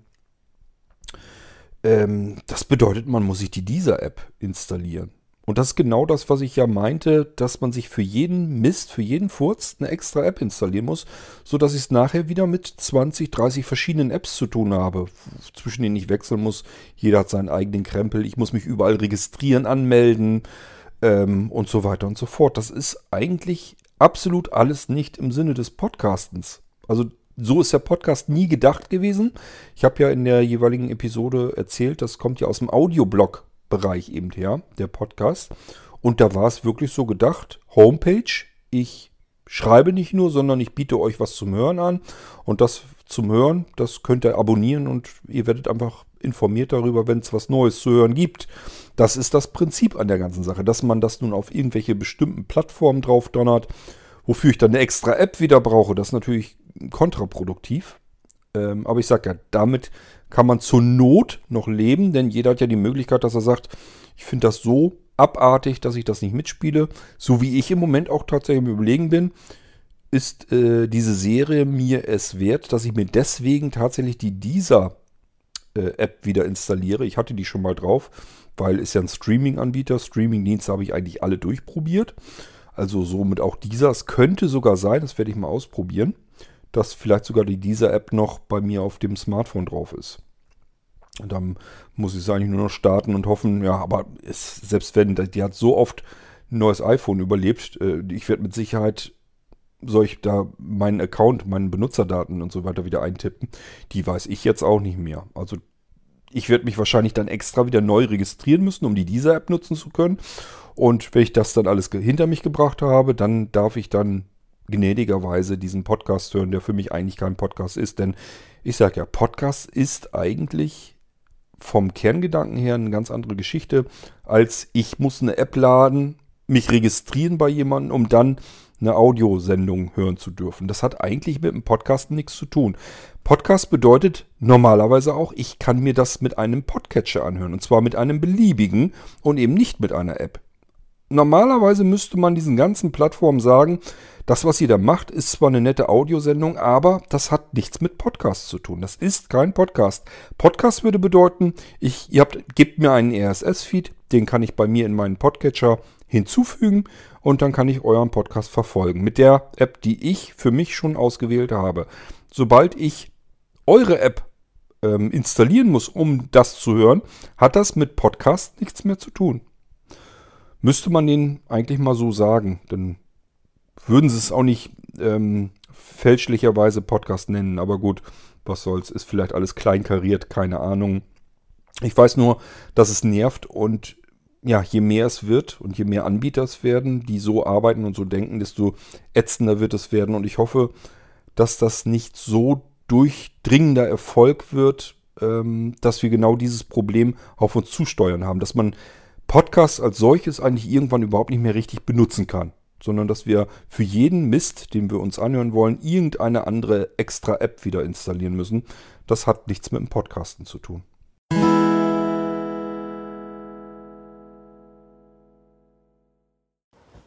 Nabend, der Walli hier. Äh, mal kurz ein kleiner Beitrag zur Sendung mit der Maus. Äh, ich persönlich habe jetzt zwar keine Angst vor Mäusen, äh, habe aber eine Dachwohnung hier und bei mir auch, die haben sehr viel Freude dran, auf dem Dachboden äh, rumzurennen oder sich in den Zwischenwändeln oder den Drempeln zu verstecken. Wo ich halt immer eine latente Angst vor habe, dass die irgendwann mal auf die Idee kommen, weil ein Teil der Elektrik von der Verkabelung hier, sprich Deckenlampen und so, ist theoretisch zumindest vom Dachboden erreichbar dass sie die irgendwann mal annagen. Dann habe ich zwar gegrillte Maus, aber der Nebeneffekt ist vermutlich, dass der Dachboden abfackelt. Ich hoffe, dass das nie passiert. Ich habe hier überall Rauchmelder, aber äh, wie gesagt, so habe ich mit Mäusen auch kein Problem. Äh, alles, was vierbeinig ist, alles, was Säugetier ist, macht mir irgendwie keine Sorgen. Da habe ich dann schon eher mit Insekten oder so. Das ist nicht ganz so meins. Äh, aber alles, was auch nur entfernt Säugetier ist, da komme ich mit klar.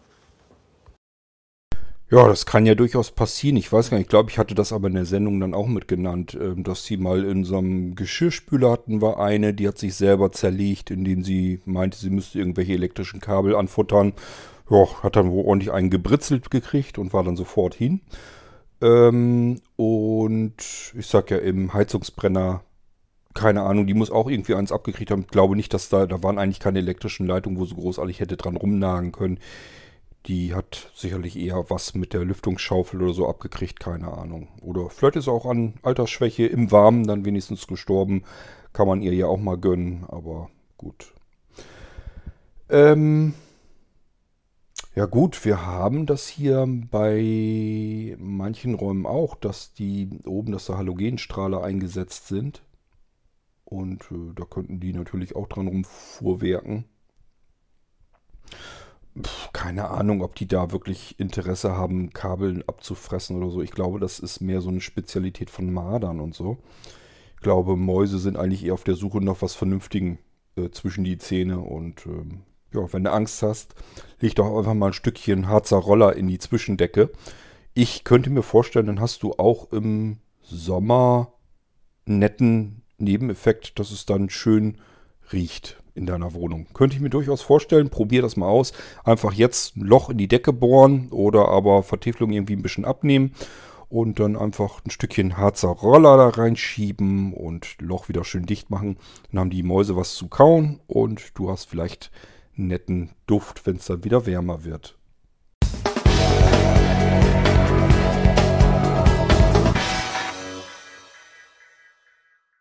Moin zusammen, der Walli hier äh, zum Thema Podimo. Ja, das ist wirklich Pest und äh, das ist wirklich, also wie man so dreist sein kann, irgendwie mit anderer Leute Arbeitgeld zu verdienen, ist echt schon nicht mehr lustig.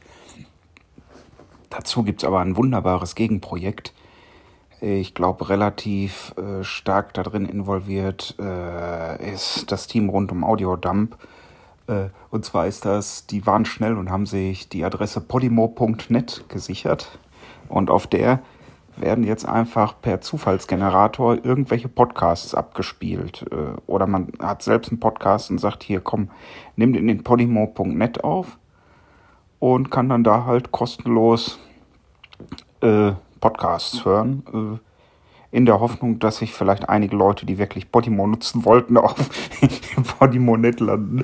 Äh, und ich meine, die App Store-Bewertungen sagen auch alles, weil äh, was du auch schon sagst, die catchen sich halt immer wieder Podcasts von Podcastern, die da überhaupt nichts von wissen, dass die plötzlich in deren Angebot sind. Äh, das, was man angeblich verdienen kann, ist auch ein sehr windiges Geschäft mit diesen Prozenten von den Prozenten von den Prozenten. Äh, man kann nur hoffen, dass die möglichst schnell wieder verschwinden. Ich kann mir eigentlich nur vorstellen, dass die irgendwie mit irgendeinem so Businessplan an irgendwelche Finanzkasper drangegangen sind und irgendwie ähm, darüber jetzt erstmal Geld eingesackt haben und irgendwelche Leute, die da nicht viel Ahnung von haben, gesagt haben, das klingt irgendwie alles plausibel und alles irgendwie ganz toll, was ihr davor habt. Ich stecke da mein Geld rein und in ein, zwei Jahren müssen wir halt zusehen, dass wir da Geld raus haben, damit sich das alles hier rechnet, was ich investiert habe. Äh, typisches Start-up-Unternehmen, was dann erstmal ein bisschen angepusht wird und äh, ja, dann merkt man eben relativ zügig, ja, war wohl doch nichts und ist alles in den Wind geschoben. Ähm, ist jetzt also eigentlich meiner Ansicht nach nur die Frage, wie lange können die durchhalten mit den Reserven, die sie haben. Also ich kann mir nicht vorstellen, dass die damit wirklich nennenswerte Gewinne machen, dass man davon ein Unternehmen überleben lassen kann. Ähm, jedenfalls nicht mit dem Geschäftsmodell, was die da haben. Ich will mir nicht in den Kopf, dass das funktionieren soll. Gut, schauen wir mal, was draus wird. Also es ist wirklich nervig und ätzend und ähm, wie du, Wally, auch, äh, ja, ich hoffe auch, dass sie einfach schnell wieder weg sind vom Fenster. Die sollen was Anständiges machen, sollen, was weiß ich, äh, irgendwo Brötchen backen gehen als Bäcker oder sonst irgendwas. Mit so einem Scheiß jedenfalls, da haben die keine Berechtigung am Markt, auch nur einen Euro damit zu verdienen.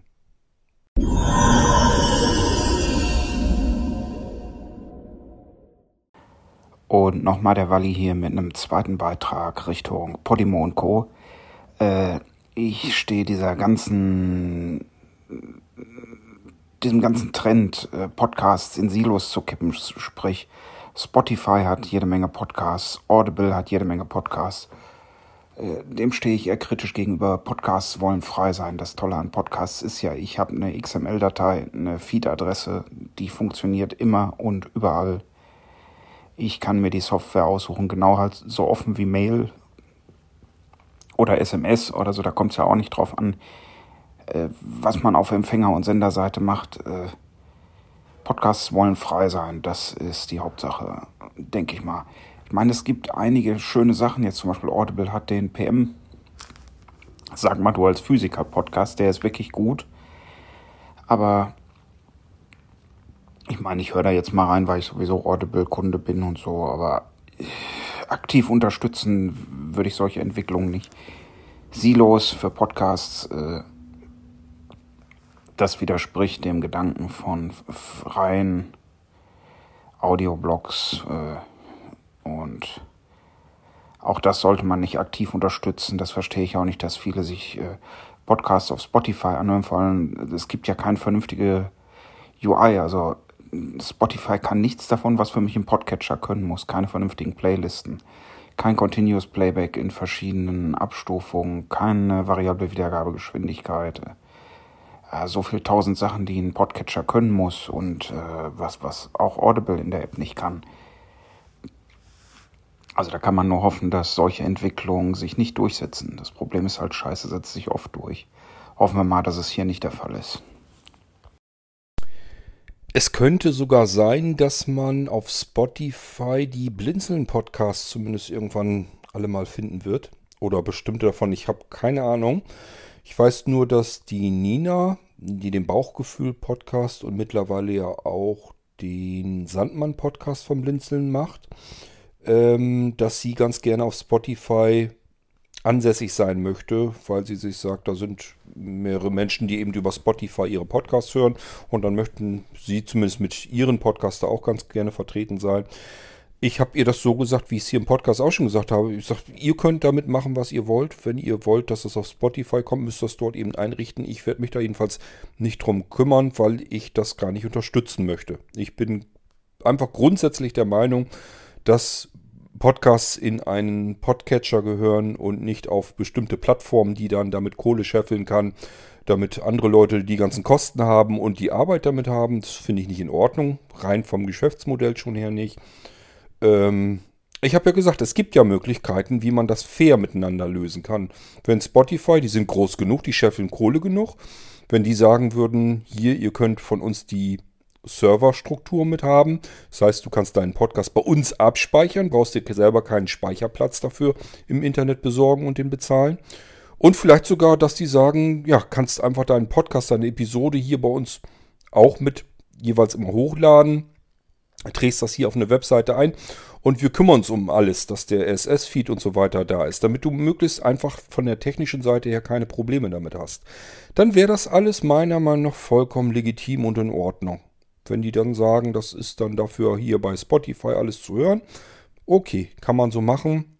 Ähm, nur ist ja alles nicht. Die schnappen sich einfach von anderen Leuten die Podcasts und wollen ihre eigene Plattform damit bereichern, wollen das Geld sozusagen damit verdienen, ähm, aber die Kosten und die Arbeit sollen andere Leute dann haben. Das ist nicht in Ordnung und deswegen unterstütze ich sowas nicht.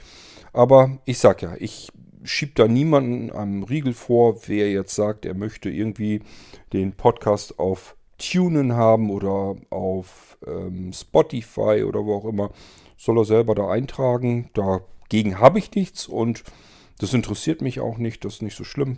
Nina hat also auch gesagt, ja, guckt sie mal, ob sie irgendwie mit einer Arbeitsassistenz oder so sich darum kümmert, zumindest den Bauchgefühl und den Sandmann-Podcast rüberzuholen. Und ich habe ihr dann gesagt, wenn ihr sowieso schon dabei seid, äh, weil ich einfach weiß, da kommen dann die Nachfragen, warum sind denn die beiden Podcasts da drin bei Spotify und die anderen äh, finde ich dort nicht. Habe ich gesagt, dann packt die anderen URLs auch eben rein, dass es dann wesentlich einheitlich alles da drin ist. Ob es macht, weiß ich nicht. Ich habe ihr das nur so gesagt und ähm, schauen wir mal. Kann sein, also, dass irgendwann früher später Blinzeln-Podcasts auch bei Spotify zu finden sind. Ähm, mir habt das dann nicht zu verdanken, sondern dann wahrscheinlich eher der Nina oder irgendjemand anderes, anderem. Ähm, ganz klarer Fall, also hier nochmal meine deutliche Aussage. Ihr könnt und dürft mit den Dingen, die ich mache, immer grundsätzlich machen, was ihr wollt. Dürft damit anfangen, was ihr wollt. Das heißt, ihr könnt euch hier auch vom irgendwas, ihr könnt euch Folgen nehmen, ihr könnt euch da was rausschnippeln, irgendwas anderes wieder neu zusammensetzen. Ähm, das ist mir persönlich alles Schnurzpiepe. Alles, was ich im Internet veröffentliche, ist für die Veröffentlichung im Internet gedacht und das könnt ihr machen, wie ihr wollt. Ich ähm, finde das immer ein bisschen nervig und ätzend, wenn man da irgendwelche bestimmte äh, Riegel vorschieben will und irgendwie sagt, der und der darf das aber nicht nehmen und hierzu darf es aber nicht genommen werden oder sonst irgendetwas. Das Einzige, was ich mir wirklich überlegt habe, ist bei Podimo Bescheid zu sagen, sag mal, sind meine Podcasts bei euch auf der Plattform, dann bitte rausnehmen. Ähm, normalerweise müsste ich mir die Podimo-App erst installieren und gucken, ob die Blinzeln-Podcasts auch dort verzeichnet sind. Und dann würde ich denen Bescheid sagen. Ich habe aber keinen Bock, mir die Podimo-App zu installieren. Und äh, das ist auch der einzige Grund. Normalerweise, das wäre so ein typischer Fall, wo ich sagen würde, ihr dürft es nicht, einfach nur, weil ihr mir auf den Sack geht. Die dürften es sogar tun, wenn sie nicht solch ein Geschäftsgebaren an den Tag legen würden, wie sie es bisher gemacht haben. Und mir meinen Podcatcher hier persönlich voll spammen mit irgendwelchem Mist, mit ihren Trailern, äh, auf allen möglichen Kanälen, die sie haben. Das heißt, wenn ich von fünf, wenn ich fünf Feeds oder so abonniert habe, die jetzt plötzlich zu Podimo gewechselt sind, habe ich fünfmal deren Werbung weil die auf jedem RSS-Feed ihre eigenen Trailer, ihre eigene Werbung rausfeuern, egal worum es geht. Es ist wirklich einfach nur nervig und pervers und das wäre der einzige Grund, weswegen ich denen das sogar verbieten würde. Habe ich mich bisher nicht drum gekümmert, könnte aber sein, dass ich denen einfach irgendwann sage, übrigens, wenn ihr von uns Podcaster drin habt, bitte alle rausnehmen. Okay, aber ansonsten, ihr dürft gerne machen und tun, was immer ihr wollt und äh, fühlt euch frei.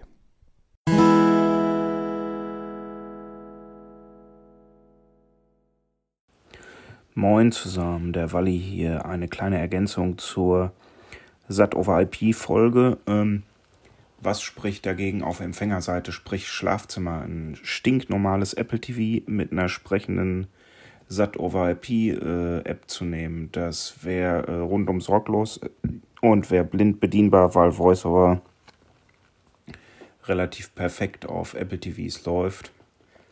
Passende Fernbedienung hat man auch sofort dabei. Äh, also wenn man äh, das Kabelsignal einmal in SAT over IP reinkriegt, kann das kein Problem sein, weil ich nutze hier auch SAT over IP am Apple TV. Tut eigentlich relativ gut mit der iTV-App. Ich weiß nicht, ob es noch andere Lösungen gibt. Also die iTV-App kommt relativ gut mit SAT over IP klar. Wäre einfach, braucht wenig Konfiguration, braucht wenig Strom, braucht null Wartung, weil halt die Updates von tvOS, aber die kann man ja auch automatisiert machen. Man hat eine Fernbedienung dabei.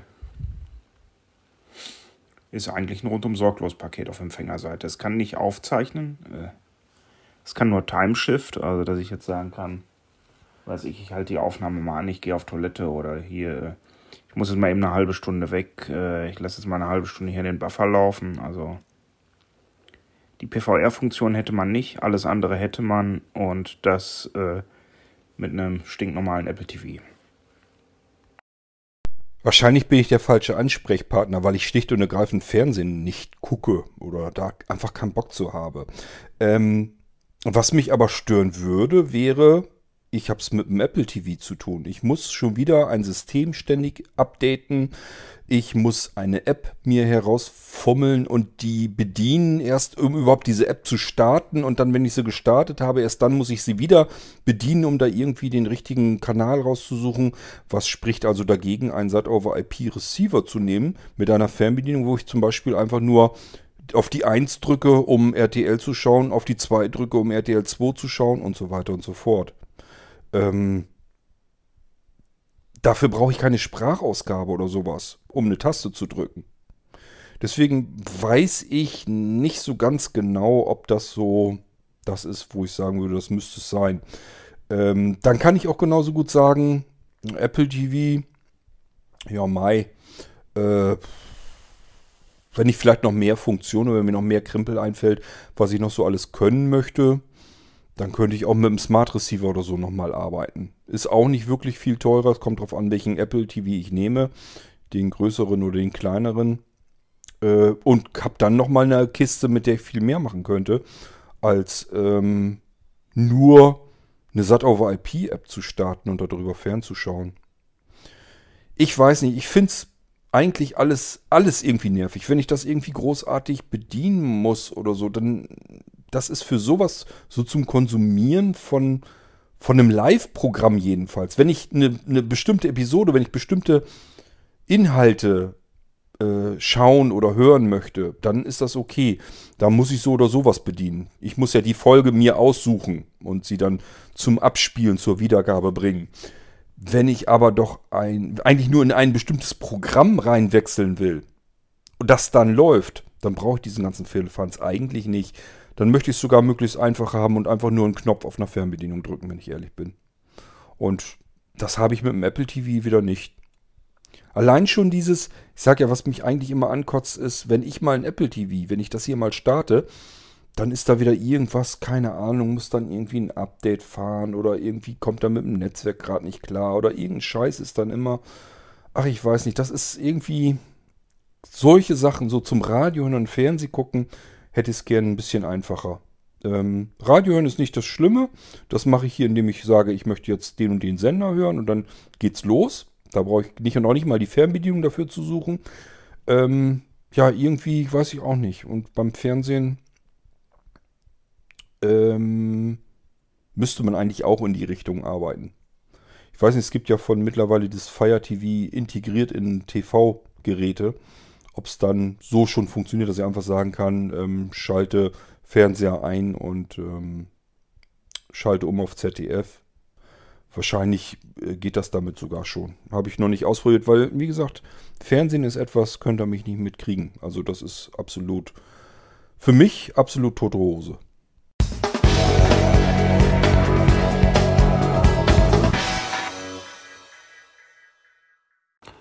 Hallo, der Walli hier zum Thema Zähne und elektrische Zahnbürsten. Ähm, du weißt aber schon, Kurt, dass es die, ähm, weil Braun Oral B ist ja eigentlich äh, das Ding, also marktbeherrschend.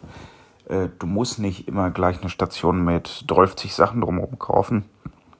Es gibt die Handteile auch einzeln. Ich habe hier ein Handteil, oh, ich kann mir das nie merken. Ist das aus der 9000er, also die oberste Serie, aber wirklich nur das Handteil.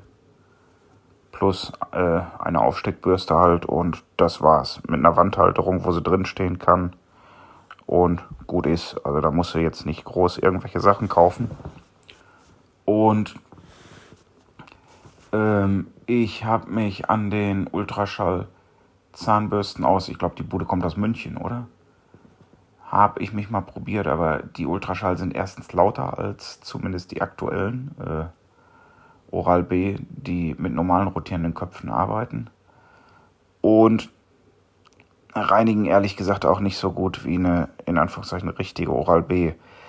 Äh, mag zum Teil subjektiv sein, aber ähm, also meine Zähne werden mit einer Oral B bedeutend sauberer als äh, mit der äh, Startup, Kickstart-Projekt, whatever, wie man das nennen soll, Zahnbürste geworden sind. Äh, was bei denen gar nicht so schlecht war, ich hatte bei der Zahnbürste bei noch irgendwas, da habe ich mir zuerst gedacht, was sollte denn der Mist? Irgendwie vegane, vegane Zahnpasta? Äh, aber die war vom Geschmack her gar nicht so schlecht. Nachgekauft hätte ich sie jetzt nicht, weil dafür war sie mir ein bisschen teuer. Aber die war schon gar nicht so übel. Nur ich komme mit dem Braun-System halt äh, super zurecht. Ich meine, ich benutze das jetzt auch schon. Äh, was haben wir denn? Wir haben 2020. Ja, bald 20 Jahre. Also ist das jetzt schon die dritte oder vierte Generation von Braun Oral B Bürsten. Und wie gesagt, du musst keine große Station dazu kaufen hier mit Display und äh, Erkennung, wo er was, wie, äh, was ich, ob du oben links, unten rechts und so putzt und all so ein Schnickschnack und Scheiß. Das kannst du alles dabei haben, musst du aber nicht. Bei meiner wäre jetzt auch noch theoretisch so eine Halterung fürs Telefon bei gewesen, was dir dann mit der Kamera ins Gesicht guckt, ob du auch schön putzt. Äh, alles Schnickschnack, alles Kinderkram, bleibt im Karton und gut ist. Ähm, ja, und genau das will ich nicht. Ich will keine Wandhalterung. An deiner Wandhalterung geht ein Kabel entlang und das Kabel führt wieder in irgendein Netzteil. Das muss auch wieder in irgendeine Steckdose. Das alles wollte ich nicht haben. Jedenfalls nicht zum Zähneputzen. Das ist für mich okay, weil ich ähm, einen Stecker, der geht nach unten weg unter die Schränke und unter den Schränken sind zwei Echos, die mir ein Stereopaar auch im Bad machen sollen damit ich meine Musik habe, Radio, Nachrichten, was man so braucht, wenn man sich morgens die Zähne putzt. Aber nicht zum Zähneputzen. Da möchte ich genauso viel haben wie jemand, der überhaupt nichts Elektrisches hat, einfach nur eine Zahnbürste. So, und das kann ich mit den Dingern eben machen. Und das zweite, ich hoffe, du hast es nicht durcheinander gebracht. Ähm, Schall und Ultraschall sind zwei verschiedene Dinge auch komplett unterschiedliche Konzepte, wie sie die Zähne putzen. Ultraschall funktioniert ja so, dass es durch das Zerplatzen mikroskopisch kleiner Blasen auf, den, auf der äh, Zahnoberfläche, dass es dadurch reinigen soll. Und ähm, die Schallzahnbürsten sind ja so, dass der Schall gegen den Kopf knallt und somit den Kopf wieder in Vibrationen bringt. Das sind nochmal zwei unterschiedliche Patente. Ähm, nur nicht, dass wir da von zwei unterschiedlichen Dingen sprechen. Und ich kann nur sagen, äh, diese ganzen mit den rotierenden Bürsten geht, kann man machen. Ich habe das Gefühl, dass es mit der Schallzahnbürste nochmal einen ganzen Tacken besser geht. Und äh, ja, Braun, Oral B und wie sie alle heißen, will ich nicht, brauche ich nicht. Ähm, und mich würde schon ankotzen, jegliches Zubehör, das ich jetzt irgendwo da die ganze Zeit über kontinuierlich im Badezimmer deswegen rumstehen habe. Will ich nicht, brauche ich auch nicht. Ich bin glücklich und zufrieden, klappt wunderbar so und äh, deswegen äh, würde ich eher darauf verzichten, bevor ich da jetzt wieder anfange, irgendein Netzteil zu haben. Eine Zahnbürste, die den ganzen Tag irgendwo in irgendeiner Halterung sich befindet und die ganze Zeit irgendwie ständig ähm, ja, aufladen will, wenn sie, sobald sie ein bisschen verliert an, an Saft und so. Das will ich alles einfach nicht haben. Ich möchte einfach nur eine Zahnbürste haben, eine ganz stinknormale Zahnbürste, die ich einfach irgendwo hinstellen kann, in irgendein Glas oder so. wie jede andere normale Zahnbürste auch. Und die ich nur Vierteljahr einmal eben aufladen muss. Das lasse ich mir dann noch eben gefallen. Äh, deswegen muss ich aber kein Zubehör, kein Krimskrams irgendwo rumstehen haben. Auch keine Wandhalterung, um Gottes Willen. Wenn ich mir vorstelle, ich sollte da jetzt noch irgendwo in die Wände noch irgendwie was reinbohren oder mit irgendwelchen scheiß Saugnäpfen, die sowieso im Sommer und im Winter nicht halten.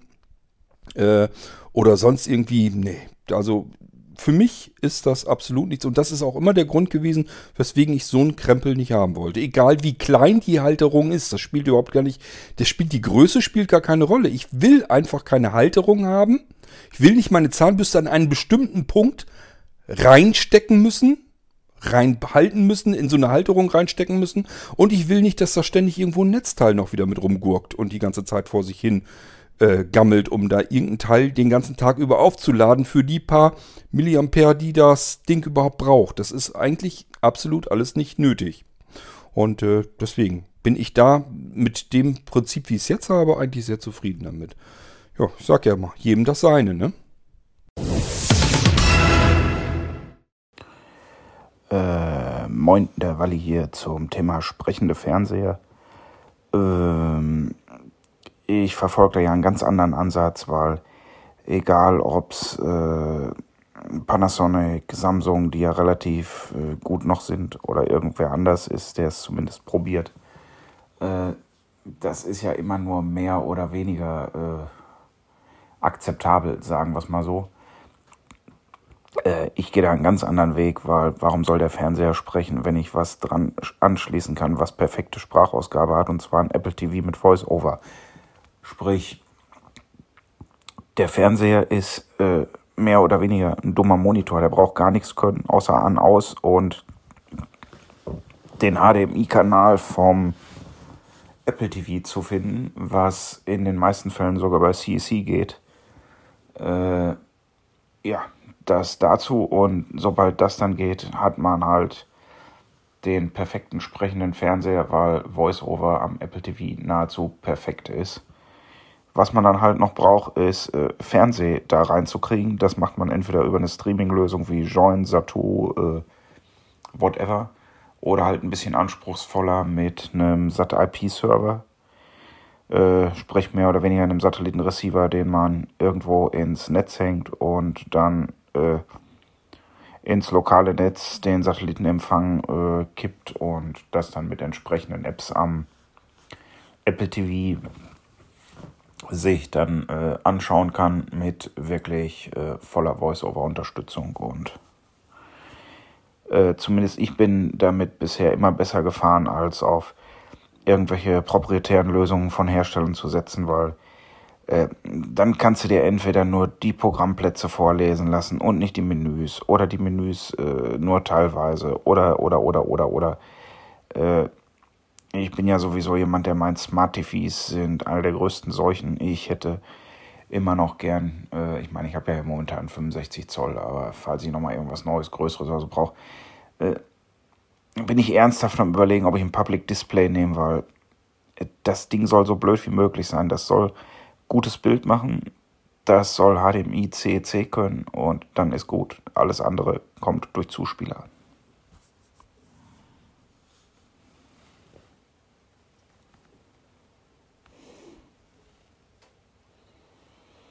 Na nö.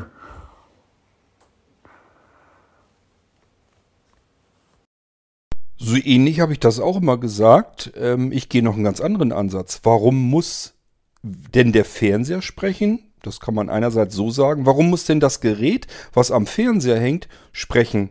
Das könnte ich dann auch noch sagen. Ich bin immer den Ansatz gegangen, zusammen mit Dreambox und anderen E2 Linux Receivern. Ich habe immer gesagt, warum muss das überhaupt alles von dort aus mit mir quatschen. Ich habe doch ein Smartphone immer bei mir. Und im Gegensatz zu den ganzen blöden Fernbedienungen, wo man ständig irgendwo rumsuchen muss oder die reihenweise einem vor einem auf dem Tisch liegen, äh, habe ich Smartphone am Mann. Das heißt, ich kann das eben rauszucken und habe eine sprechende Fernbedienung und mehr brauche ich auch schon nicht. Somit kann eigentlich das Gerät, was äh, das für mich völlig uninteressante Fernsehprogramm liefert, strunze dumm sein. Das muss gar nichts können. Es muss eigentlich nur auf Bedienung ähm, reagieren. Und das, den Rest kann ich dann mit einer sprechenden Fernbedienung tun. Und diese sprechende Fernbedienung nennt sich Smartphone.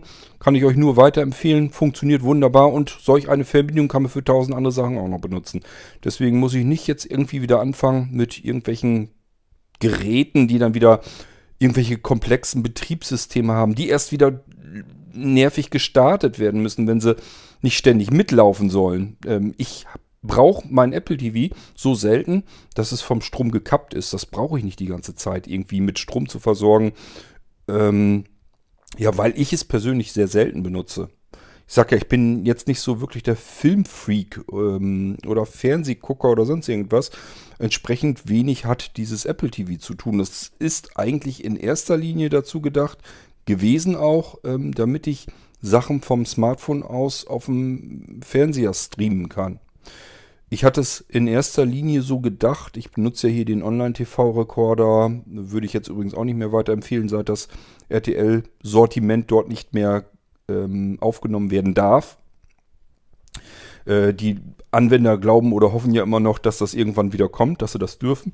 Ich bin der ziemlichen Sicherheit, dass das nie wiederkommt, weil RTL eigentlich schon immer davor vorgegangen ist, äh, dass sie nirgendwo anders sind, dass man immer ihr RTL Now und so weiter benutzen muss und das natürlich kostenpflichtig ist.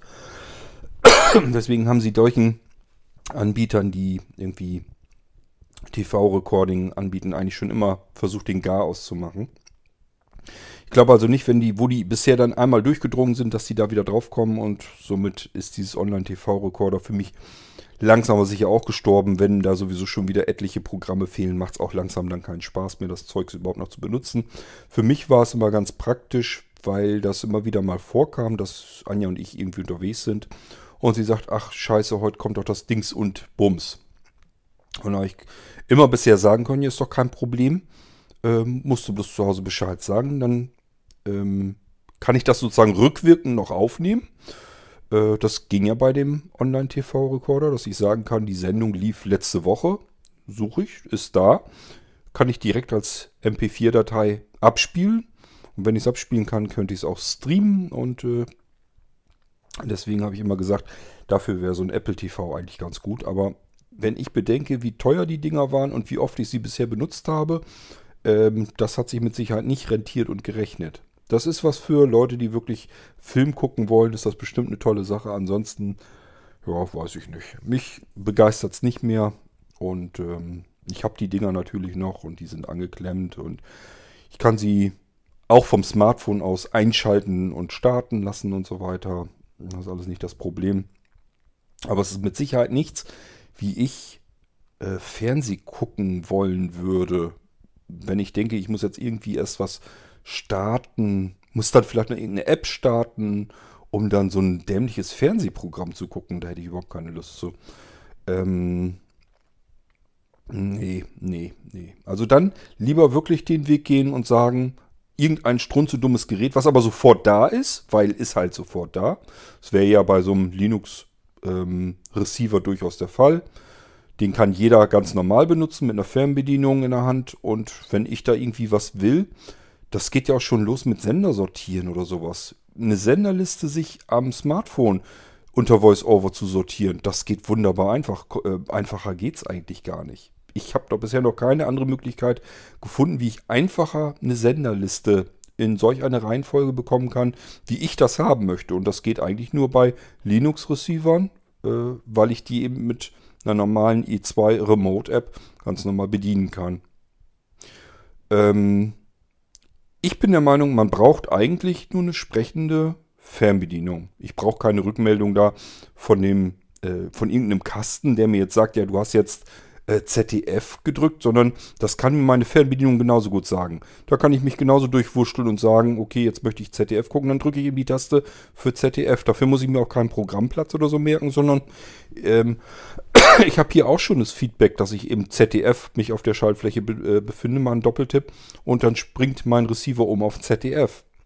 Dafür muss der nicht extra sprechen können, ähm, sondern das reicht mir, wenn das das Gerät ist, mit dem ich den bediene. Das reicht mir völlig aus. Aber gut, ich, ich sag ja, jeder äh, mag das irgendwie anders haben. Gut ist immer, wenn es verschiedenste Möglichkeiten gibt. Wobei mir noch was äh, eben einfällt. Ich glaube und denke, solche Fernsehgeräte wie sprechende Fernsehgeräte von Panasonic und so weiter, das ist nichts, ähm, was Menschen ansprechen soll, die überlegen, ob ich das nicht eventuell auch mit dem Apple TV machen können. Genauso wenig wie diejenigen, die mit dem Smartphone in Hand eine Dreambox oder sowas bedienen, so wie ich das eher machen würde, wenn ich denn noch Fernsehen gucken würde überhaupt. Ähm, sondern das wird was für die Menschen sein, die schlicht und ergreifend einfach nur Fernsehen gucken wollen. Die mit Smartphone nichts am Hut haben, die mit Internetfernsehen nichts am Hut haben, die mit Apple TV und so ein Kram sowieso überhaupt schon gleich gar nichts am Hut haben wollen, sondern die wollen eigentlich, so wie sie es immer gewohnt waren, eine Fernbedienung haben, mit der sie umschalten, äh, sind aber im Laufe ihres Lebens mit zunehmendem Alter vielleicht irgendwie schwer sehbehindert geworden, erst oder blind geworden. Äh, die wollen jetzt nicht noch anfangen, sich mit irgendwelchen modernen Geräten zu befassen, sondern die wollen ihren alten, ganz normalen Fernseher mit ihren alten, gleich gebliebenen Fernsehprogrammen, kommen ja sowieso nur Wiederholungen, ähm, und wollen das einfach nur gucken, beziehungsweise dann nur noch hören und nicht sich mit irgendeinem Betriebssystem und dessen Bedienung befassen. Die wollen eine Fernbedienung, Knopf drücken und dann soll der Fernsehapparat sagen, okay, du hast dich nicht verschaltet, verdrückt, sondern du hast jetzt hier, keine Ahnung, ZDF an, hier kommt gleich deine Lieblingsserie Rosenrot oder was weiß ich, wie, die, wie das Zeug da alles heißt. Äh, du bist auf dem richtigen Kanal. Es geht gleich los. Das ist ja das Problem, was blinde Menschen beim normalen Fernsehen haben. Gehen wir jetzt nicht davon aus, dass das welche sind, die mit dem Smartphone in der Hand die ganze Zeit rumrennen, sondern das sind ganz normale Menschen, die eigentlich mit Technik möglichst gar nichts am Hut haben wollen. Für diesen Telefon ein Gerät, mit dem man telefonieren kann. Und dann war es das. Und genauso soll ein Fernseher Fernsehen zum Fernsehen gut sein und mehr auch nicht. Ähm, und für diese Menschen muss es einfach auch technische Möglichkeiten geben. Das ist doch logisch. Kann doch jetzt nicht jeder, der sich für Technik überhaupt nicht interessiert, anfangen, äh, sich mit einem Betriebssystem zu befassen, mit Smartphones und Tablets und Computern zu beschäftigen oder einem Apple TV, wenn er doch eigentlich nur Fernsehen will. Das kann es nicht sein. Also ist schon okay, dass es solche Geräte gibt und äh, dass man auch wenn man vielleicht einer älteren Generation angehört oder schlicht und ergreifend keinen Bock auf Technik hat. Dass man trotzdem in der Lage ist, blindlings vernünftig Fernsehen zu gucken und nicht ähm, versehentlich falschen Programmplatz erwischt hat, weil man sich den so schwer merken konnte. Es gehört eben nicht zu den zehn Lieblingsprogrammen, sondern ist irgendeinen, den man seltener hat. Der ist irgendwo weiter hinten in der Programmliste. Das heißt, den Programmplatz, den merkt man sich dann nicht so hat da jetzt hingeschaltet, hofft, dass das gleich loslegt. Und man merkt, ja, äh, verspätet sich wohl die Sendung. Ist jetzt schon fünf Minuten drüber und es tut sich nichts. Bis man dann irgendwann hinterkommt, ach scheiße, habe ja einen falschen Kanal eingestellt. Und das Problem hätte man dann nicht, weil man von dem ganz normalen Fernseher, den ich ganz normal bedienen kann, ohne ein Betriebssystem warten und bedienen zu müssen, ähm, einfach nur mitgeteilt bekomme, ja, du hast jetzt, keine Ahnung, Vox an und äh, alles klar, hier kommt gleich meine Lieblingsserie, ich bin richtig. Ich glaube, solche Lösungen ist gut, dass es die gibt. Wir gehen viel zu oft davon aus, dass ähm, so wie wir ticken oder wie wir es am schönsten finden, dass das für alle Menschen dann gleichfalls das Beste sein muss. Das ist es nicht. Menschen sind sehr unterschiedlich und es ist gut, wenn es für die unterschiedlichsten Situationen auch unterschiedlichste Lösungen gibt.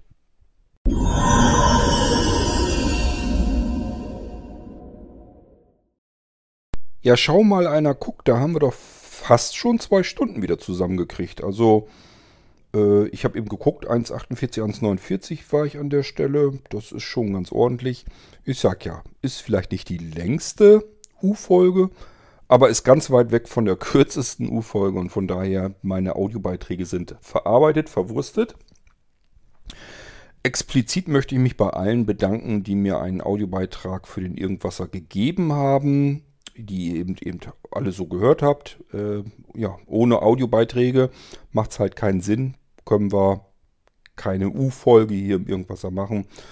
Von daher ganz herzlichen Dank, dass ihr euch beteiligt und an diejenigen, die wir jetzt nicht gehört haben, das dürfte wahrscheinlich die Mehrheit sein. Äh, es funktioniert ganz simpel, ganz einfach. Ihr könnt natürlich euer Smartphone nehmen und da reinquatschen und das dann benutzen. Müsst ihr aber nicht. Ihr könnt auch genauso gut einfach die, den Podcast-Anrufbeantworter anrufen, einfach nur eine Telefonnummer anrufen. Stinknormale Festnetz, kostet nichts extra oder sonst irgendetwas. Und ähm, quatscht da einfach drauf. Das funktioniert, das funktioniert gut und schon haben wir wieder einen netten Audiobeitrag und eventuell jemanden, den wir bisher noch gar nicht gehört haben, so wie es in diesem Irgendwas eben auch der Fall war. Wir hören uns also wahrscheinlich, wenn ihr mögt und mich fleißig mit Audiobeiträgen bewerft, dann irgendwann bald wieder. Bis zur nächsten U-Folge. Macht's gut. Tschüss, sagt euer König Kort.